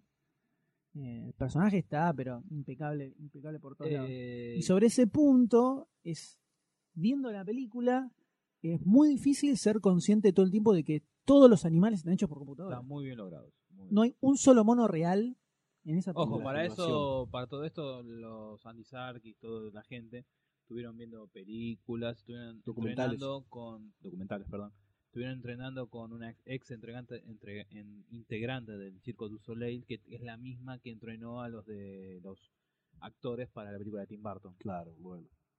Pero, Por los movimientos y pero todo sí, sí, sí.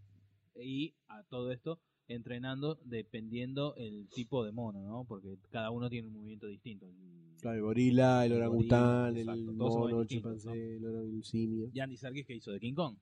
Además, o sea, ya más o menos la tenía. Exacto. Más o menos la tenía clara las manos. Pero en lo que son ef- los efectos especiales es de lo, de lo mejor que recuerdo haber visto una película. Sí, muy bueno. No, eh, no, es, no es muy común que pase que no te des cuenta ni, ni de cerca que, que está hecho por computadora. Verdaderamente parecían monos eh, reales. En la parte cuando. Bueno, después lo, después lo vamos a, a decir más específicamente. Pero Ahora, hay escenas donde hay grupos de monos comportándose como monos, ¿no? Como seres humanos, que no parecen hechos por computadora. ni- Ahora con esto, con esta base que tenés a Andy Serkis, la, eh, el tipo de calidad de efectos muy bueno, la animación, y el director, Rupert Wyatt, que van a Rupert hacer, Wyatt. los dos juntos van a hacer eh, Rebelión en la Granja. Le ponen, la, la ven más después de ver eh, Planeta de los Es otra historia, es Es otra cosa, cosa. es otra cosa, es Son otra animales que historia. hablan, o que tendrían que hablar con toda la película. No son humanoides como Heavy. acá, es distinto. O sea, es un chancho. Pero- pero- no es un Son chancho chanchos humano, no es un chancho no les- no- humano y súper inteligente. ¿No les ayuda a arrimar un poquito la, la- las ganas? Me mantengo neutral hasta ver algo Es como Babe, ya. es Babe con política. Sí, sí, como ya lo, lo habíamos, lo habíamos Babe mencionado en to- otro. Babe goes to the government. Eh, pero sí, eh, la, la verdad es que los monos son los que se llevan, los que Todos se los morfan toda, toda la película, definitivamente. Y además la trama te lleva también a que vos estés a favor de los monos Sí. en contra de los seres humanos y hinches por su eh, aniquilación total. Que es por tu propia aniquilación en realidad, la, por la que estás. Qué loco, ¿no? eh, indignado. y es así, es parte de la perversión ¿no? de Hollywood, que te lleva a tomar estas Querer tu posturas. moda. ¿no? Se lleva a suicidar a la gente. Así es, exactamente, es el autosuicidio. Pero sobre todo el personaje de Jane Franco es un salame importante. Mal Es un actuado. salame importante. Malas actuaciones. Bueno, el personaje de. Jane Franco antes lo iba a hacer tu amigo, Toby Maguire. Uh, mirá, qué Pero bien que me hubiera exigió- venido para odiar a toda la gente de esta película. Exigió tantos, tantas modificaciones en el, en el guion que dijeron, no, tomátela. Qué lástima. Que Pero no pará, pero pará, pará, pará. En ningún momento tiro araña de mis manos, porque, o sea, si hay mono, ¿puede una araña también? ¿Qué onda? ¿No, puedo ser el hombre mono? Entonces No, no. no, que no sea un gas, que sea una araña que los pica. No hubiera, no hubiera venido- me hubiera gustado Peleo Simios con Tobey Maguire, ¿eh? Porque hubiera sido un poco más todavía. Pero, Eh, sí, eh, es un, Me imagino a César diciendo, cambia esa cara de boludo. Pobre tío. Sin embargo, las reacciones de Jane Franco no están tan lejos de Tiene una cara un de salame, boludo un importante. salame a la Toby Maguire. Porque la reacción que tiene ante todo lo que va pasando, la revolución, Esta cara, esta cara, era. disculpen, pero esta cara. era. Su, su Ah, única muy- idea, muy, muy clara, buena cara. muy clara, está, su creo que única toda la audiencia su está de único fin es salvar al padre, curarlo. Por eso Sí. me parece que no le da tanta bolilla a todo lo que le pasa alrededor. La destrucción de la tierra. claro. Sí, es parte de. Yo hice una listita de todos los temas que trata esta película. Sí, que intenta tratar donde tenemos, por ejemplo, bueno, la base, la revolución, ¿no? Dentro de un régimen totalitario, como es, le sucede a los monos. El, hay maltrato de animales también que se ve dentro de la película. Yo iría más por esa que por la relación, eh, son las dos. Pero nosotros no tenemos ningún régimen. En detalle la vamos a ver. Los maltratamos. En el, spoil- en el spoiler te la, te la tiro más clara. Bueno, Relación, la relación padre-hijo, ¿no? Entre, desde varios lugares, de John Lithgow con, James Franco. con Jim Franco y Jim Franco con César. No estoy diciendo que esto funcione bien, es lo que intentan hacer, ¿eh? Después tenemos la codicia de las corporaciones, la experimentación que se hace en animales. sí, que, en, una- una, en una ironía gigante, el dueño de la empresa es negro, ¿no? Que yo creo que hay un metamensaje importantísimo. ¿no? Sí, eso, como era casi lo mismo, ¿no? O sea, el negro, los monos eh, son casi acá, son primos lejanos. Eso en el, en el cine cuando fuimos a ver que era Harry Potter, Goldstein diciendo, eh, total son la misma, eh. Haciendo un claro chiste, ¿no? Obviamente. Por supuesto. Mientras chiste. se saca la capucha de Ku Klux Klan. claro. Así es, claro. Chiste, Qué mientras se rascaba el tatuaje de la esvástica que se hizo, que se hizo en el pecho, ¿no? Hace Mientras se semana. sacaba el vendaje de la esvástica y el águila tatuada en toda su espalda. Eh, pero dentro de lo que es Y pedía historia- maní con la mano extendida hacia adelante, diciendo ¡Hi, Manny! ¡Hi, Manny! Adiós, adiós. Es decir, como Mickey Vainilla. Mickey Vainilla. Ay, de Dios. Peter Capusotto. No, sí, posta, la codicia lo- está llevada adelante por el negro que al final, negro- en la parte de los spoilers, Además- pasa algo que es la única persona que se ve en toda la película que le pasa lo malo. Vamos. Además, podemos ver también, ¿no? Que claramente la maldad de esa raza eh, inferior, ¿no? Al ser humano blanco, fíjate, son los causantes de la debacle de la humanidad. ¿No te Es triste, cuenta? el metamensaje cosa- está ahí. Una cosa mental, y fíjate que el negro es el de la corporación y los monos además son todos negros, porque no hay ningún mono albino en el negro, ¿eh? son todos bien negros, o sea que los negros son los que llevan adelante la destrucción de la, de raza humana. Un saludo a la gente de Inadi que nos está Por escuchando. supuesto, está muy claro, estamos denunciando. Estamos Esto es una- denunciando, Es una, denuncia pública a eh, un claro ejemplo de Discriminación. discriminación de, de plata nacional. Eh, entonces yo cerraría esta parte de Cine Spoiler porque necesitamos imperiosamente hablar, pasar la parte de hablar spoiler. sangre.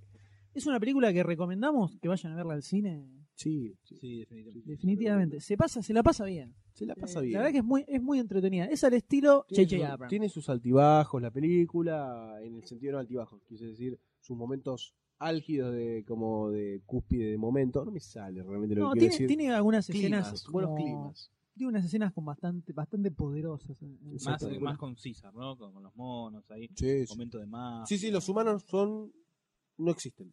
No, no, no. No, no, no, Los no. monos se roban el, el, el la película. protagonismo. Mua, y la banana. Así Eso que no sé. cerramos esta. No aparece ninguna banana en toda la película. Las cosas en las que presta atención. Las cosas en las que se fija, doctor D, ¿no? Fíjate. Vos me das un dato- material, me das Es un material. dato, es un dato importantísimo, un dato sí, sí. relevante, relevante e imprescindible para el análisis de, este- de esta No, película. Por eso me saqué cuando por los mails me mandas, pero viste que hay una televisión que dice Lost in Space, me chupa un huevo, No, ¿Lo boludo. puedo decir eso? ¿Lo puedo decir o este spoiler? ¿Lo No, puedo no, decir? decilo, decilo. Hay cuatro guiños a las películas Me chupa huevo los guiños de las películas, porque es una película de ahora. Está bien el guiño, joya, loco, me encantó el Igual- diario. Hagamos una declaración pública, ¿no? Que vamos a sacar los trapitos y a decir las cosas como son. Señor Goldstein vio la original de No, sí, No, no la vio la vi. original.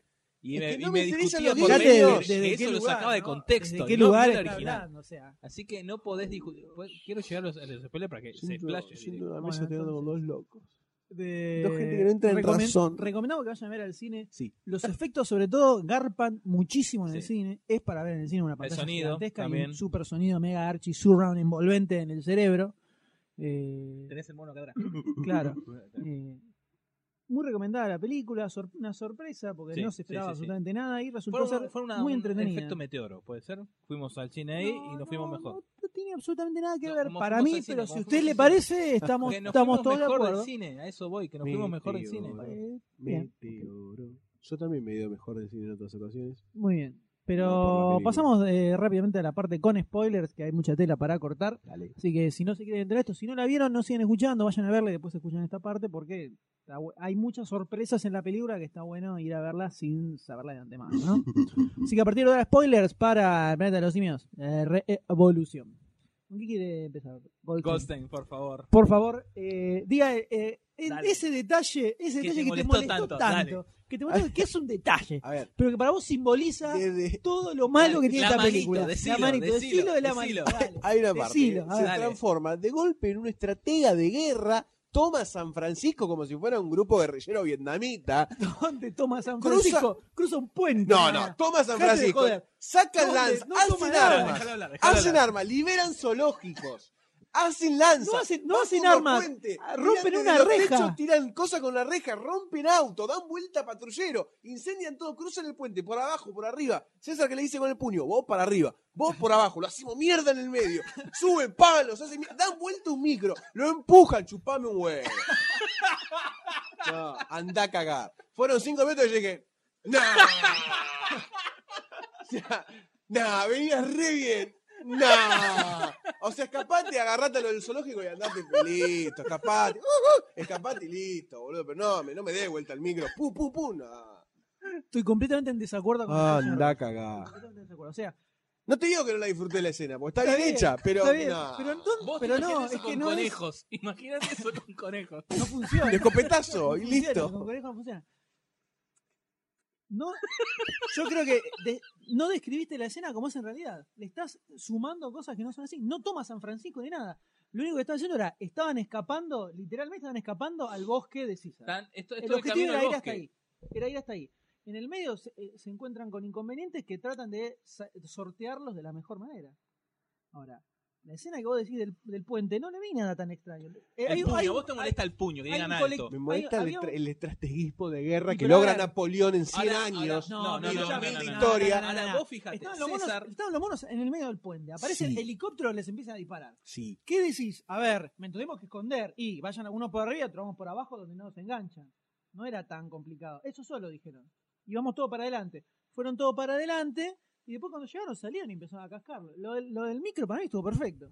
Dieron vuelta un micro y empezaron a avanzar con el micro. ¿Qué tiene de bizarro y zarpado? Que acaba de quejás- decir. Y se están disparando. Le digo, bueno, Eran todos inteligentes por sobre. Todos una- no, algunos. No, no, en No, realidad, en realidad el- más inteligente era. César.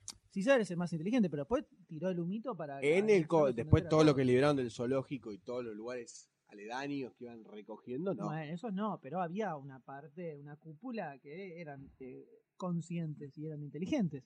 Y no hacen una cosa, no hay una estrategia súper espectacular. Tiran el, el micro para ir avanzando y después se le mandan encima a reventarlo, no hay más que eso. Eso es todo, no, no, no hay una super estrategia militar. Y para mí, tiene credibilidad la escena porque juega con la sorpresa de los canas que les dijeron hay unos monos que están yendo para allá y los tipos estaban atrás así, con el chumbo, estaban con el chumbo tomándose una coquita esperando que vinieran los monos para reventarlos y los agarran por arriba y por abajo del puente y sí, en medio segundo los limpian a todos porque no se lo esperaban. Entonces, desde ese lado para mí funciona dentro de la, la- la verosimilitud del- de la película y además está espectacular la escena. Sí, no, no digo que me no esté buena. No digo una que no escena- esté buena, una escena- pero- una escena espectacular. Ahora, ¿qué les pareció la escena donde, la escena no, toda la situación, cuando llega César a la guardia de animales, que lo tratan, lo tratan despectivamente, Está bueno, está muy y bueno cómo llega a través del miedo y todo a ser el, el líder. ¿Qué le pareció? como el proceso de Sí, sí, todo el Está proceso. buenísimo. Sí, eso es lo- justamente lo que garpa, lo que hace que la película no sea un desastre es el proceso del, El proceso mono. del personaje de César. El mono, justamente. El, el crecimiento y la transformación que va teniendo es creíble y dentro del contexto de la película y está y está bien llevada. No se ve cambios abruptos que no que no tienen sentido, sino que como arranca como el monito así eh, a terminar siendo un líder revolucionario. eh, ¿Qué pasa, Goldstein? yo lo veo, yo lo veo como una- algo lineal. En el- eh, sí, tiene, hay una cuestión de, de que, de, de cómo va saltando el tiempo en la película que es un poco raro, que, que tres Sí, meses, que cinco 15 años, años, que 10 10 años, años, que entonces por momento no sabes si pasó un año, dos meses, no, cuándo- no se sabe en cuánto tiempo estuvo encerrado. Porque En- en el- entre que, entre lo encierran y se escapa, ya habían reactivado los... Sí, habían pasaba un- reactivado- había pasó pasado un bastante tiempo. tiempo, no, no fueron dos semanas nada más, pasó una buena cantidad de tiempo. Entonces, eso no queda muy claro cuánto tiempo estuvo ahí. Pero todo el, el crecimiento del personaje para mí estuvo, estuvo muy bien llevado, hasta eh, cómo se empieza a llevar con los otros monos, cómo termina haciéndose el, el líder, digamos, en- entre comillas. de- una especie de Che Guevara con un poco más de pelo. ¿No? ¿Te parece una cosa por el estilo? Y lo que hablábamos del tema del el final de la película, la película termina con todos los monos en el bosque, ahí arriba de los árboles. eh. Los 30 segundos siguientes de esa escena tienen que ser un par de misiles que se estrellan en el medio del bosque y aniquilan a todos los monos después de lo que hicieron. O sea, no, de ningún punto de vista puede ser eh, lógico y viable que eso derive en el planeta de los simios. Absolutamente. Bueno, hay que ver la segunda parte, que seguramente ya estará. Ya están escribiendo el guion, ¿no? Así es, ya la segunda parte guion. ¿Cuál la es? OTAN, cargan un par de misiles atómicos con eso y disparan todo. Ajá. ¿Cómo, ¿Cómo logras pasar de esto a otra cosa? Es imposible que haya una secuela. Es muy difícil que sea. Están planteando un universo creíble.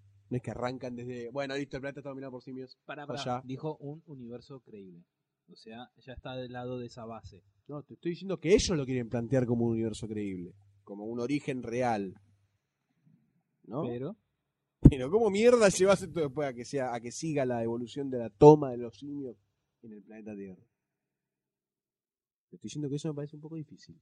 Y porque empiezan a- el virus que se empieza a, dis- a propagar. diseminar por todo el planeta, eh, empieza a aniquilar a la raza humana. ahí tenés. Tenemos una peli. Una peli. Oye. Y los monos sobreviven. ¿Qué más crees? Además, además, Te lo plantearon todo. Eh, Es lo que estábamos Eh. discutiendo por el, por el mail. Vos decís que nada, y la, la gripe aviar empezó así a transmitirse por viajes en avión. Ahí tenés. El piloto este. Ay, pero ningún animal dominó la Tierra. Ah, pequeña diferencia. No sabes, está todo oculto. Está todo. A lo mejor es una confabulación. eh, ¿Quién te Una dijo que. Obama no es un mono? Es un chancho, Ojo, en eh. realidad. Ojo, eh. Chacho, chacho vestido de humanoide. Y bueno. ¿Qué otra cosa no le cerró de esta película, señor Goldstein? Usted No, que eso. está así tan en... No, a mí me gustó la película. Voy a buscar el mail. Voy a buscar el mail. No, no, este- Yo la disfruté mucho la película. no, no, no, no nos cambiemos las caretas en este, en esta instancia. Por favor. Lo que te eh, quiero decir es lo siguiente. A ver, mira, mira, tengo, estoy abriendo, son 42 mails de discusión. de- Me parece de- que de los 42 hay 31 que son tuyos. Sí, más o menos. Que repetías y decías los guiños y los guiños. Me chupa huevo los guiños. Dos mails. Porque no veo los guiños para analizar la película. Pero ves, no te importan los guiños porque vos A no viste la comente- película original. Doctor D, comente, comente los guiños que, que Los guiños. Yo no te Hay- digo, a ver, no, me- no es que no me importen el universo. Está bien, está joya, que haya millones. Pero no hacen a que la película esté buena o no. Son guiños. Listo. Quedó en eso. Para mí, en una película. Listo, ya está. Esa es mi opinión. Con respecto a los guiños. Yo no entiendo por qué te molestan los No guiños. me si molestan los guiños. No me molestan los guiños. Te estoy diciendo ¿Te que no hacen a que ¿Te sea una buena mail? película o no. ¿Te leo el mail? ¿Qué te No, estoy pero él, diciendo pero él- no, él se refería a guiños como lo de lo del SWAT de No, César no, que bueno, pero yo en e- eso lo dijo después. En ese momento estamos hablando, yo estaba No, hablando de los te- guiños de la película original. Lamento, lamento tener No, que no, aclarar esta Gonzalito situación de la cinta. de que en Gonzalito realidad cinta. comprendiste mal lo que Yo te quiso lo que quiso decir el señor Goldstein se me refería decís, se refería a la manito SWAT Claro, y ese tipo de cosas, no a los guiños que vos pusiste que vos pusiste ahí. Ponele, el otro gui- había otro guiño más que me había molestado un poquitito también. no me A acuerdo vos te cuál molestó, acá estoy leyendo que te, hacía- te molestaba que el humo los hacía inteligentes. El humo los hace inteligentes y de, y de, de- No, no, de no, no repente... frases de contexto. no, no, no, estoy leyendo. El humo los hace dijo, inteligentes y de repente son estrategas de guerra y toman Claro, eso es lo que me molesta. Re Y- chupan un huevo, ¿no? O sea, eh, sigue en el mail, la oración sigue con Eso es lo que me molesta. re son- son en mayúscula. ¿Entendés? Ese, ese cambio extremadamente rápido es lo que me molesta. No que el humo sea lo que no, eso no me jode. Bueno, a ver, para, para. Doctor D, cuente los guiños que, bueno, los guiños que encontró Los- dale, en la Gonzalo, película. Dale, Bueno, dale. César en su Sí. habitación está armando una estatua de la libertad. Así 10 es. puntos. Un segundo de la película. Y medio. Uno de los cuidadores del, Dale, ¿sí? del, del- de la guarda esa de animales está viendo una película con Charlton Heston. Tres segundos. Ya van cuatro y medio. Después tenés uno que después se engancha con el más útil, que dice que lo, hay un grupo, una nave que partió para colonizar Marte Sí, me y al acuerdo. tiempo aparece una, un diario, primera plana, perdidos en el espacio.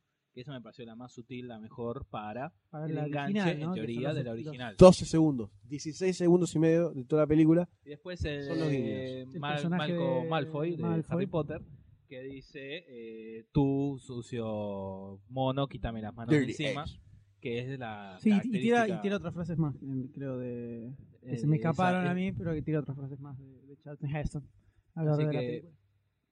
Esos son los guiños que, que estamos hablando Y esa, justamente, perfecto. ya que lo menciona Doctor D, es para, para mí la, la escena más lograda, el punto más alto de la película es justamente La cuando liberación. la liberación de César cuando le dice esa frase, que está bueno hasta dentro del contexto de la película original. En la película original, cuando lo apresan a... eh, se, ha, se ha invertido. Cuando lo apresan a Charlton Heston, que lo agarran, cuando Charlton Heston dice, eh, sucio mano, quítame las manos, quítame quita tu sucia mano de encima, es la primera vez que le habla ¿no? a los un monos humano a los monos que en, en el planeta de los simios original los humanos no hablaban, eran como animales. Y cuando él habla, todos se, se quedan sorprendidos porque el tipo hablaba. Era, era como si fuera un animal inteligente. En este caso se da al revés. Le tira. O sea, está negado Sí, completamente. sí, A mí me parece que está. que está no pero termina me termina parece que está bien llevado. terminala. en este caso invierten los roles desde el lugar de que el personaje de Malfoy es el que dice la frase y es el mono el que habla por primera vez y le grita no. O sea, sacame la, la mano encima y dice "No". Que Que a su vez, el grito no es, sol- es, es demuestra su superioridad, es cuando se eh, libera, digamos, de- del personaje de Malfoy, se libera de ahí y está declarando específicamente que El no. el no, que Bueno. está en contra de lo que está sucediendo ahí, que evidentemente algo al respecto va a hacer. Que Ese eh, momento para mí está súper logrado. Sí, es, desde- es uno de los mejores momentos de la película. desde que el momento en sí que construyen y también desde la referencia que a mí, que vi las películas originales, que me gusta mucho la película original, me suma un, algo extra el hecho de tener ese guiño ahí. también en la saga original la eh, mona no recuerdo el nombre de César la no, la mona novia no la novia de César la, Ah, serie- la saga sí, sí. original ya cuando están La conquistando un tercera, planeta cuarta. eh, la del 72, 74. No sé. Bueno, es la eh, César era el único que hablaba. Y la primer mono normal que habla es la novia de César y dice también no. Así también en rebelión. Ah, en rebelión. No en otro Otra. Y viste, la- hasta, no. hasta a César le pasa, le dice, Eso no. le dice Por "Dale, ahí no. vieja, vení, vení acá. No, no, se equivocaba. Habla, la hija de puta. Ah, mirá, Bueno, es la primera palabra que dice. Colectora, no. No. Oh, bueno, Qué fea escena. que pasa eso. Eh, pero sí tiene, tiene varias escenas interesantes la película y otras no tanto. El, toda la parte de cuando reactivan, cuando se reactiva el, el- El, el el proyecto. experimento, ahí ya empieza a descarrilar. O sea, van a hacer, van a hacer experimentos. Ya saben que es algo que hace inteligentes a los monos. En realidad lo sabe, eso es lo que voy. En realidad solamente lo sabe el pelotudo de Jane Franco. A Ah, fondo, verdad, a fondo, a fondo. O sea, el pelotudo es Jane Franco. Más grande, ¿no? Sí, sí, por supuesto. Hay otros involucrados en la historia. Dice, eh, tomemos al mono que tiene más cara de malvado, con una gigantesca cicatriz en el costado de su rostro. Que es porque obviamente lo maltratamos y le hicimos un montón de experimentos. que y seguramente se va a hacer- sí sabían que se hacían más inteligentes. Sí, es verdad, tenían la regeneración Le dice el incremento de las facultades cerebrales, saben que se hacía más inteligente, eh, y toman al mono. ¿Cómo puede ser que, y empiezan a experimentar en un montón de monos, no, no, no, se, no se detienen un segundo a pensar que no puede, puede ser que no tenga tan buenas consecuencias eso que están haciendo. Eh, un momento, ahí es cuando, ese es, es- ese es el, lo que llamamos el momento pulgares opuesto de, de la película, ¿no? Donde ya, y un poquito te tienes que dar cuenta de lo que está pasando. Y otro, y después, algo que no garpa en ningún momento de la segunda parte de la película es el tema de la relación entre James Franco y César, que al principio sí es, te dice que es como el hijo, pero el chavo medio que lo trata como una mascota, la verdad. Eh, y hacia el final, cuando el tipo ve lo que se generó, que es 100% responsabilidad de él, él es el que creó el suero, él es el que salvó al simio de que cuando lo querían meter a dormir, él es el que volvió a, a que se volviera a generar el, el, El que hizo un el suelo más fuerte. Claro, el gas para, para que se hiciera, se hicieran inteligentes todos los monos. Eh, gente murió por culpa de él, por responsabilidad de él. cuando aparece en el medio del puente, después de todo el quilombo, con cara de salame, sin decir nada, mirando así, César, César. Y al final, cuando se encuentra, dice, César is home. El pibe le dice, Bueno, listo. ah, bueno, listo, está bien. Si, si vos estás ok, está todo bien, bárbaro. Bien por eh, mí. nos damos la mano. El domingo me voy a comer a casa, si querés te hago los fideos que vos- que vos un, te mandame un. TXT. Claro, mandame, mandame un mensajito, un mensajito de texto y arreglamos. me- con el pulgar, Con el mensaje. pulgar. Claro. Y ese es Ahora el que momento- podés usar los pulgares y Ese es romperme el culo. Es el momento en que hace. tun, tun, tun, tun, y le hace ok con el pulgar César. Y ahí termina la película. Eh, la reacción que tiene, no, no, o sea, yo supongo que si mi hijo se convirtiera en un líder revolucionario y terminara asesinando policías, estaría un poquito consternado. Y trataría de hablar un poco por qué se pone en esa posición. ¿Quién en este caso, eso, ¿no? ¿Por Está qué todo bien, enojado, listo, está pibe? bien, se entendió perfecto. Quédate acá con tus amiguitos revolucionarios. Yo calculo que en las próximas cinco horas el ejército va a venir y los va a vapulear absolutamente, pero está bien. Si estás contento, yo te apoyo, vamos, vamos arriba. Ahí no, descarriló. Es parte de que los humanos son todos unos imbéciles y merecen morir. Por lo en menos en esa película. Vamos los monos. Absolutamente. Vamos los monos todavía. todavía. Pulgares arriba. Pulgares arriba. Los pulgares de los pies, ¿no? Viste las manos. Eh, pero sí, lo que zafa es. eh, ¿Fue una es- ficha es- bien puesta? Sí, absolutamente. Fue una ficha bien puesta. Yo una ficha, Yo coincido con mi una pensamiento en su muy momento. bien puesta. Con mi Exactamente. pensamiento en su momento. No sé bien qué quiere decir con el pensamiento en su momento. O sea que. Con lo que piensa- dije en su momento. Sigo Nebul- pensando en los pulgares opuestos. No evolucionó. Piensa igual. Piensa igual. Y se quedó, en- se quedó en el tiro. Una de las primeras víctimas cuando los monos verdaderamente tomen el planeta Tierra va a ser el señor Ghosting. Sí. Porque Hay te una aseguro que monos acá afuera esperando. están escuchando este podcast y ya te tienen marcado. Estás en las listas. Los gorilas. Todos. Los gorilas están escuchando las esto. listas. Ya lo sé. Los gorilas están- me tienen bronca y me tienen miedo. y están afilando No van a callar a las bocas libres. afilando la nutria para pero- venir a charlar con el señor Goldstein. Viva la patria revolucionaria. Muy bien, entonces podemos cerrar de esta forma este debate sobre Planeta de los Simios. Película que terminó siendo una, una sorpresa dentro de la Sí. nada que esperábamos. Me compro el DVD. Muy grosos los efectos especiales. Eh, muy interesante la historia también. Y eh, Sí, más que la esta historia, el forma- desarrollo. Sí, el desarrollo y cómo está, cómo está planteado, sobre todo los personajes de los simios son los que garban verdaderamente. Ahora bien, en una No los secuela, actores, no los en, una, actores. en una secuela de esta película, ¿qué se puede llegar a hacer? A mí me encantaría No que no hagan nada. A mí me encantaría que no hagan más nada. Porque me parece que la van a cagar. La van a hacer. Sí, La obviamente van a que la van a hacer, hacer. seguro. Porque les va a ir recontra bien con esta película. ¿Alguna.? Ya hay una, hay una nota que me encontré en el sitio hace varios días que el señor Rupert Wyatt ya salió a decir que no descarta una secuela por cómo recaudó la película en su primer fin de semana, que le fue bastante bien, dentro de la expectativa que ni ellos pensaban que le iba a ir bien a la película. Entonces ya empezó a tirar algunas puntas sobre para dónde podría ir, que eh, podemos comentarlas mínimamente ¿no? Sí. en, este, en este momento. Donde el señor Wyatt dice, es mucho lo que, lo Y que claro, podemos hacer. tenés una, ¿no? una tierra que es conquistada por mono, como no a poder hacer mucho, puedes hacer lo que Claro. vos quieras. Las ideas que tuve son de todo tipo y van desde, desde un full metal jacket con monos. ¿no? Eh, podríamos comenzar esta historia otra vez ocho años después de donde la dejamos, con la próxima generación de simios ¿no? que desciende de nuestros protagonistas. Tal vez entrando en un conflicto con los humanos que muestra el verdadero miedo, de la misma forma que ocurre con los soldados jóvenes que van a la guerra. Contar su historia. Pero ese miedo será con respecto eh, entre los monos. y los monos jóvenes que van a la guerra con los humanos, digamos. O sea, como que ya plantea que la película arrancaría en el medio del quilombo, ya quilombo, quilombo, posta guerra declarada. Eh, o cómo los simios se están apoderando de las ciudades y se mueven en ambientes humanos y al tener que interactuar con ellos, tratar con las cosas que forman parte de nuestra cultura y entender y evolucionar a través de ellas. Habría espías que están al servicio de los monos, espías humanos, ¿no? Esto es la parte preferida de Goldstein, trabajando en contra de los seres humanos, ¿no? ¡Un pelotudo! Con ¿Te das cuenta que es un pelotudo? Pará, con los seres humanos, con los seres, con los, seres- con los seres humanos tal vez viviendo subterráneamente, ¿no? Por el, por el tema del virus, entonces Claro. así lo evitan y cuando salen arriba salen con máscara de gas, entonces Y por la- las palomas, en realidad, que la- también fumaron la un situación- poco del humo. la y ahora te cagan en el, el orificio nasal, no puedes respirar y te cagas muriendo. Entonces esta es la situación que los- Justamente. Que, los, va que los va deshumanizando, ¿no? El hecho de Claro. vivir bajo tierra para, para evitar el virus. Es la gran 12 monos, ¿no? Un poco. Justamente, 12 monos viviendo bajo tierra, ah, todo tiene que ver con todo. Todo tiene que ver con todo, decía un gran amigo nuestro.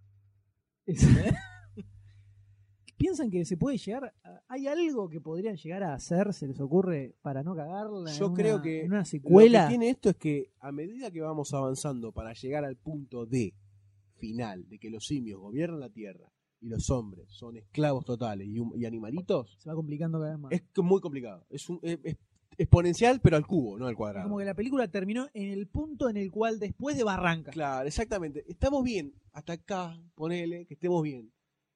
Yo la dejaría un poquito acá. Y si llegasen a saltar, no sé si saltearía todo o... Porque un- es muy complicado. Es muy complejo. Ya se satiriza a sí misma. Porque esto tiene como una magia de que el mono no habla y algo siente y no sabes bien qué siente. Hasta que dice no y no dice mucho más. Pero ya hablando y que vayan a la guerra y yo me quedo y qué sé yo, no sé. Va a ser muy complejo. No sé si quiero ver una película donde un mono maneja un taxi. No, Me imagino que van a manejar un auto en algún momento.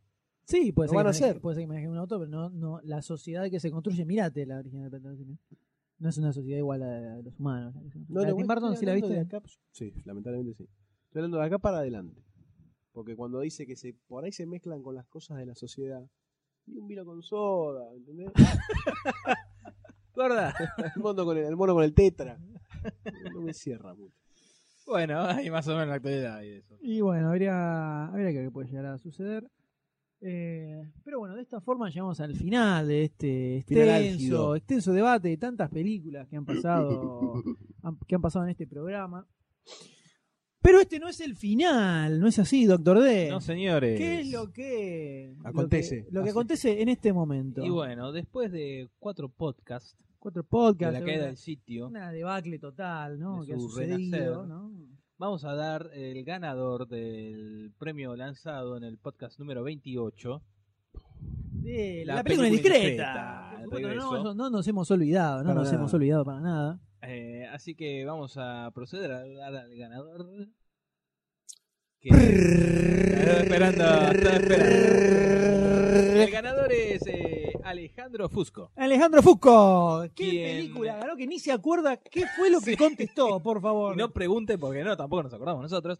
La película era El Golpe. El golpe, así es. Ni en pedo nos acordamos cuáles eran las pistas que tiramos, Sí. pero seguramente. Gracias que encontramos el bien. ganador. así que nos debes una película. Este, bueno, así que. Y nos ponemos en contacto con él para que pase a retirar. su Felicidades, señor premio. Mr. Fusco. Felicidades al señor Fusco. Y ahora vamos a lanzar las pistas de la nueva película. La nueva película que participa en esta edición de Tres la película pistas. indiscreta. Son tres pistas, tres una cada uno. Y Muy, muy, Fáciles. muy fáciles. Agarra el micrófono Muy con las fácil. manos. Con A las ver, manos. Eh, Eh, voy a comenzar yo con la primera. por favor. Voy a comenzar yo con la primera. En esta película, que es un musical, yo la voy a tirar. Porque el Doctor D no quería que la tirara. Pero No, yo la voy bien, a decirlo tirar. al aire, eh, no pasa nada. La voy, a al tirar, aire. la voy a tirar porque, Al porque yo, aire. Al aire. porque Estamos yo al aire. soy, yo soy boludo. el noticiero de medianoche. Continental. En esta película tenemos a varios músicos realizando cameos. Músicos que De música, músico, que no son actores, pero que aparecen realizando Ajá. personajes en la película. ¿Cuál es la segunda pista? Señor Goldstein, por favor. El personaje del especialista fue el primer gran enemigo de Batman. Así. No si se no la nada. entendiste, No si no la entendiste, jorobate o No, no, es la pista Goldstein. agarrá, la tenés que cazar al vuelo. Si no, agarrá el, pro- el, agarrá el podcast, pasátelo en slow motion que diga el personaje. Para entenderlo bien. El personaje, el especialista. Claro, ahora, fue el primer gran enemigo de Batman. Ahora sí, ahora. Está bien. Dale. Una coma en el medio, ¿no se entiende? Es que no está escrita la coma, porque no sé quién lo redactó. Vos. Por eso está la pero está, está con mayúscula. Le mirá que está con mayúscula. La mayúscula no es coma. No sé. No y, sé. Y, eh, Ah. y esa utilización de mayúsculas se hace en el idioma inglés. ¿no? Salvo para nombres propios, que no es este caso. La próxima te hago una, una italic. ¿Te gusta? Muy bien. Te pongo una italic. ¿Cuál Tampoco es la- es coma. ya, ya con esta pista, ya con esta pista sale sola. Sale sola instantáneamente la película. Es una, es película, una de las películas cabecera de Barcini. Así es. Así Ah, es. Con eso lo tienen que sacar. Con eso que. El protagonista, el guionista y otro actor que aparece por ahí Otro, ¿eh? pertenecen a una misma banda de rock. ¿Quién uno- será, no? y ¿Cuántas películas habrá eh, uno- realizadas por una banda de rock, no? Y uno falleció y se dijo, mira, esta es extra, que Mike Myers... como, yo, como lo mandé al frente, Sí. se quiere hacer el bonito ahora, ¿no? Como quedó como el Ortiga, se quiere hacer el bonito. Decíndome la película también, si querés. Y empieza Bueno, con. Y Mike Myers se dijo en algún momento que iba a ser la película biográfica de este muchacho que falleció. Muy bien. Me parece que mareamos más a la gente de lo que las pistas Es pueden llegar a está. Sale sola. ¿Quién sale será, sola. no? Ustedes no pueden ver las caras. Sola, sale sola la película, como siempre. Pueden enviar su respuesta a podcast.demasiadocine.com. Tienen 15 días a partir de la publicación de A este de programa. Para, a partir de ahora no, a partir de mañana probablemente que salga el, que salga el programa publicado. Eh, No me sale el ruido no te sale. tic-tac. Y así pasamos Muy 10 bien. minutos más imitando un reloj. Pueden enviar su- Ah. su, vez respuesta- tiempo tu reloj, ¿eh? Atrasa. pueden enviar su respuesta a podcast.demasiadocine.com y entre los que entre los que bailes, acierten on- mientras mientras Gold, Goldstein es el baile del velo no El velo para no verlo. El eh, quienes acierten quienes acierten en la película en cuestión entre los que acierten sortearemos el DVD mismo de esa película y se lo llevarán a sus casitas ¿Con algún, algún chichito más? algún chichito más que repartimos en el medio una foto autografiada 30 por 5. de Goldstein no Eh, En tutú. Diversas cosas que se enterará quien se gane esta Dentro de cuatro podcasts. dentro de, dentro de cinco meses Así que, Ah, muy bien como les decimos siempre bueno esto Mientras marcamos tenemos- el final Con no esta musiquita con de esta fondo, musiquita ¿no? de fondo marcamos el final de este, de este programa verde. pantalla verde. Que la magia Manejo lo que la la magia la magia del profesionalismo con el que realizamos esto ya es, es una cosa que está más allá para que está le más digo, allá de la realidad ¿no? sonidista paraguas, bajame un poco el retorno. Ahí está, y mientras. eh, Y la estoy pensando, Sí, sí, estoy vamos. escuchando la música de no, acá. bajando, y mientras escuchamos eh, la cortina. prop- Le damos eh, paso al próximo programa, ¿no? Que- Eso que inicia ahora. Ahora en minutos Mochín Marafiotti. Va a continuar. eh, Con aquella música de loco. ahí está. Eh, como siempre, pueden- les dimos que pueden encontrar todas las noticias y los trailers de los que hablamos en este podcast. Y muchísimas, muchísimas, muchísimas más que no entraron, las pueden encontrar en demasiadocine.com. El mejor sitio sobre cine que pueden encontrar eh, de este lado del universo. O de esta cuadra. Eh, también, donde pueden registrarle y compartir, formar parte de esta comunidad cinéfila, la comunidad con más onda de, todo, de toda la web, ¿no? Podríamos, podemos decirlo. Un ritmo de locos. Eh, también nos pueden, nos pueden seguir por Twitter, Una onda de morirse. en twitter.com para demasiado cine. Yo aprovecho, Sí, no, aprovecho los, los- subliminales. claro, los huecos que me dejan y, mando, hablando. ¿no? Y, ¡guau! Ah, ¡guau! y mando la información. Ah, nosotros tenemos que Bueno, seguir manteniendo al espectador. Ustedes Eh, manden y yo me ¿eh? Facebook.com. Nos pueden, encon- nos pueden seguir en twitter.com barra demasiado Poné cine. demasiado cine en, en- en en internet Google Ya y, y sale y me todo. peten todo donde aparezca. También, Hasta, hasta los que se copian y no ponen el Claro. origen. Ahí también. también en facebook.com barra demasiado se pueden hacer fans de demasiado cine, ¿no? Algo que, que pueden llevar en la vida como un emblema, un emblema de grandeza. Un estandarte. Así Es es, lo un que te va a salvar de los monos. estandarse cinéfilo. Todos los marcados con DC. eh, Va a ser- y el signo de, de admiración, ¿no? el signo de Te va a admiración, salvar de, la, monos. la represalia. Porque Goldstein no lo tiene hecho y va, va a caer en la primera, va a ser primero que caer en la vuelta. Mirá, eh, vos lo que vos no sabés es que yo ya estoy en perspectiva con los monos. Vos sos, vos sos el de Él la es el secuela. espía, él es el espía de la secuela. Por eso no le gusta esa idea, porque lo están deschavando. Esto es una, esto es Porque una- lo están deschavando. Una fachada. Es la ¿no? fachada. Es la fachada. La famosa careta. Ahí vamos. El espía que se espía, que se espía, que se espía, que se espía, ¿viste? Ya, y ahora me hace, la cámara me hace un primer plano de los ojos de chan, chan. Como César cuando mira para atrás. Tarán, tarán, Mientras la música sigue de fondo. Sigue La la estás tirando. Sigue la, sigue La la música fondo. hizo, cortó y arrancó de nuevo. Como tres veces El más o sonidista está menos. muerto, señores. ¿Algo más que en el tintero? O, eh, No. comentarios que tengan sobre el programa, pueden comentar en el post en el sitio o pueden enviar un mail a podcast.com alguna película de que quieran que hablemos, alguna noticia o alguna opinión de algo que dijimos. O para corregir lo que nos equivocamos, que para que lo usan, lo que nos mandan es para decir, eh, salame, miren lo que dijeron. Pueden tirar algo positivo. vez. ¿Te puedo hacer una pregunta? Diga, Se diga. rumorea por el barrio de Temperley A ver, que se puede llegar a vivir un futuro no cercano cuidado. A ver qué va a tirar. Cuidado no- con lo que va a tirar esto, esto no lo sabemos. ¿eh? Puede Esto- llegar a, a puede ver, llegar a no, esto marcar. es un rumor en puede- Temperley. Puede Ajá. llegar, puede llegar a marcar la- el El- fallecimiento y la desaparición de la persona de Golden si dice algo que no debería decir en este Ajá. momento. A Pero ver, lo escucho, lo escucho, señor Goldstein. A ver, a ver qué quiere, qué quiere decir, dígalo. Dígalo ahora que se Me metió los, los pies. No, no, por favor. porque Estoy en ningún momento arrepentimiento Eh, por las dudas y decir una boludez que no, No, es. dale, en ningún dale, momento dale. hablamos de mencionar nada No, que no había que ver, mencionar dale. específicamente en este programa. Dale. No sé qué es lo que quiere decir. No, y ahora ya está. por no, las dudas, no no lo sé. Yo no sé, no sé. Ahora no lo voy a decir. intriga a nosotros y a todos los que nos ¿Qué era lo escuchan. Ahora me arrepentí. Voy a hacer cagón. Sí, me arrepentí. Ah. quería decir. ¿Qué vas por abajo del puente vos? Claro, voy por arriba. hizo la gran César en SWAT y dijo ¡Hot!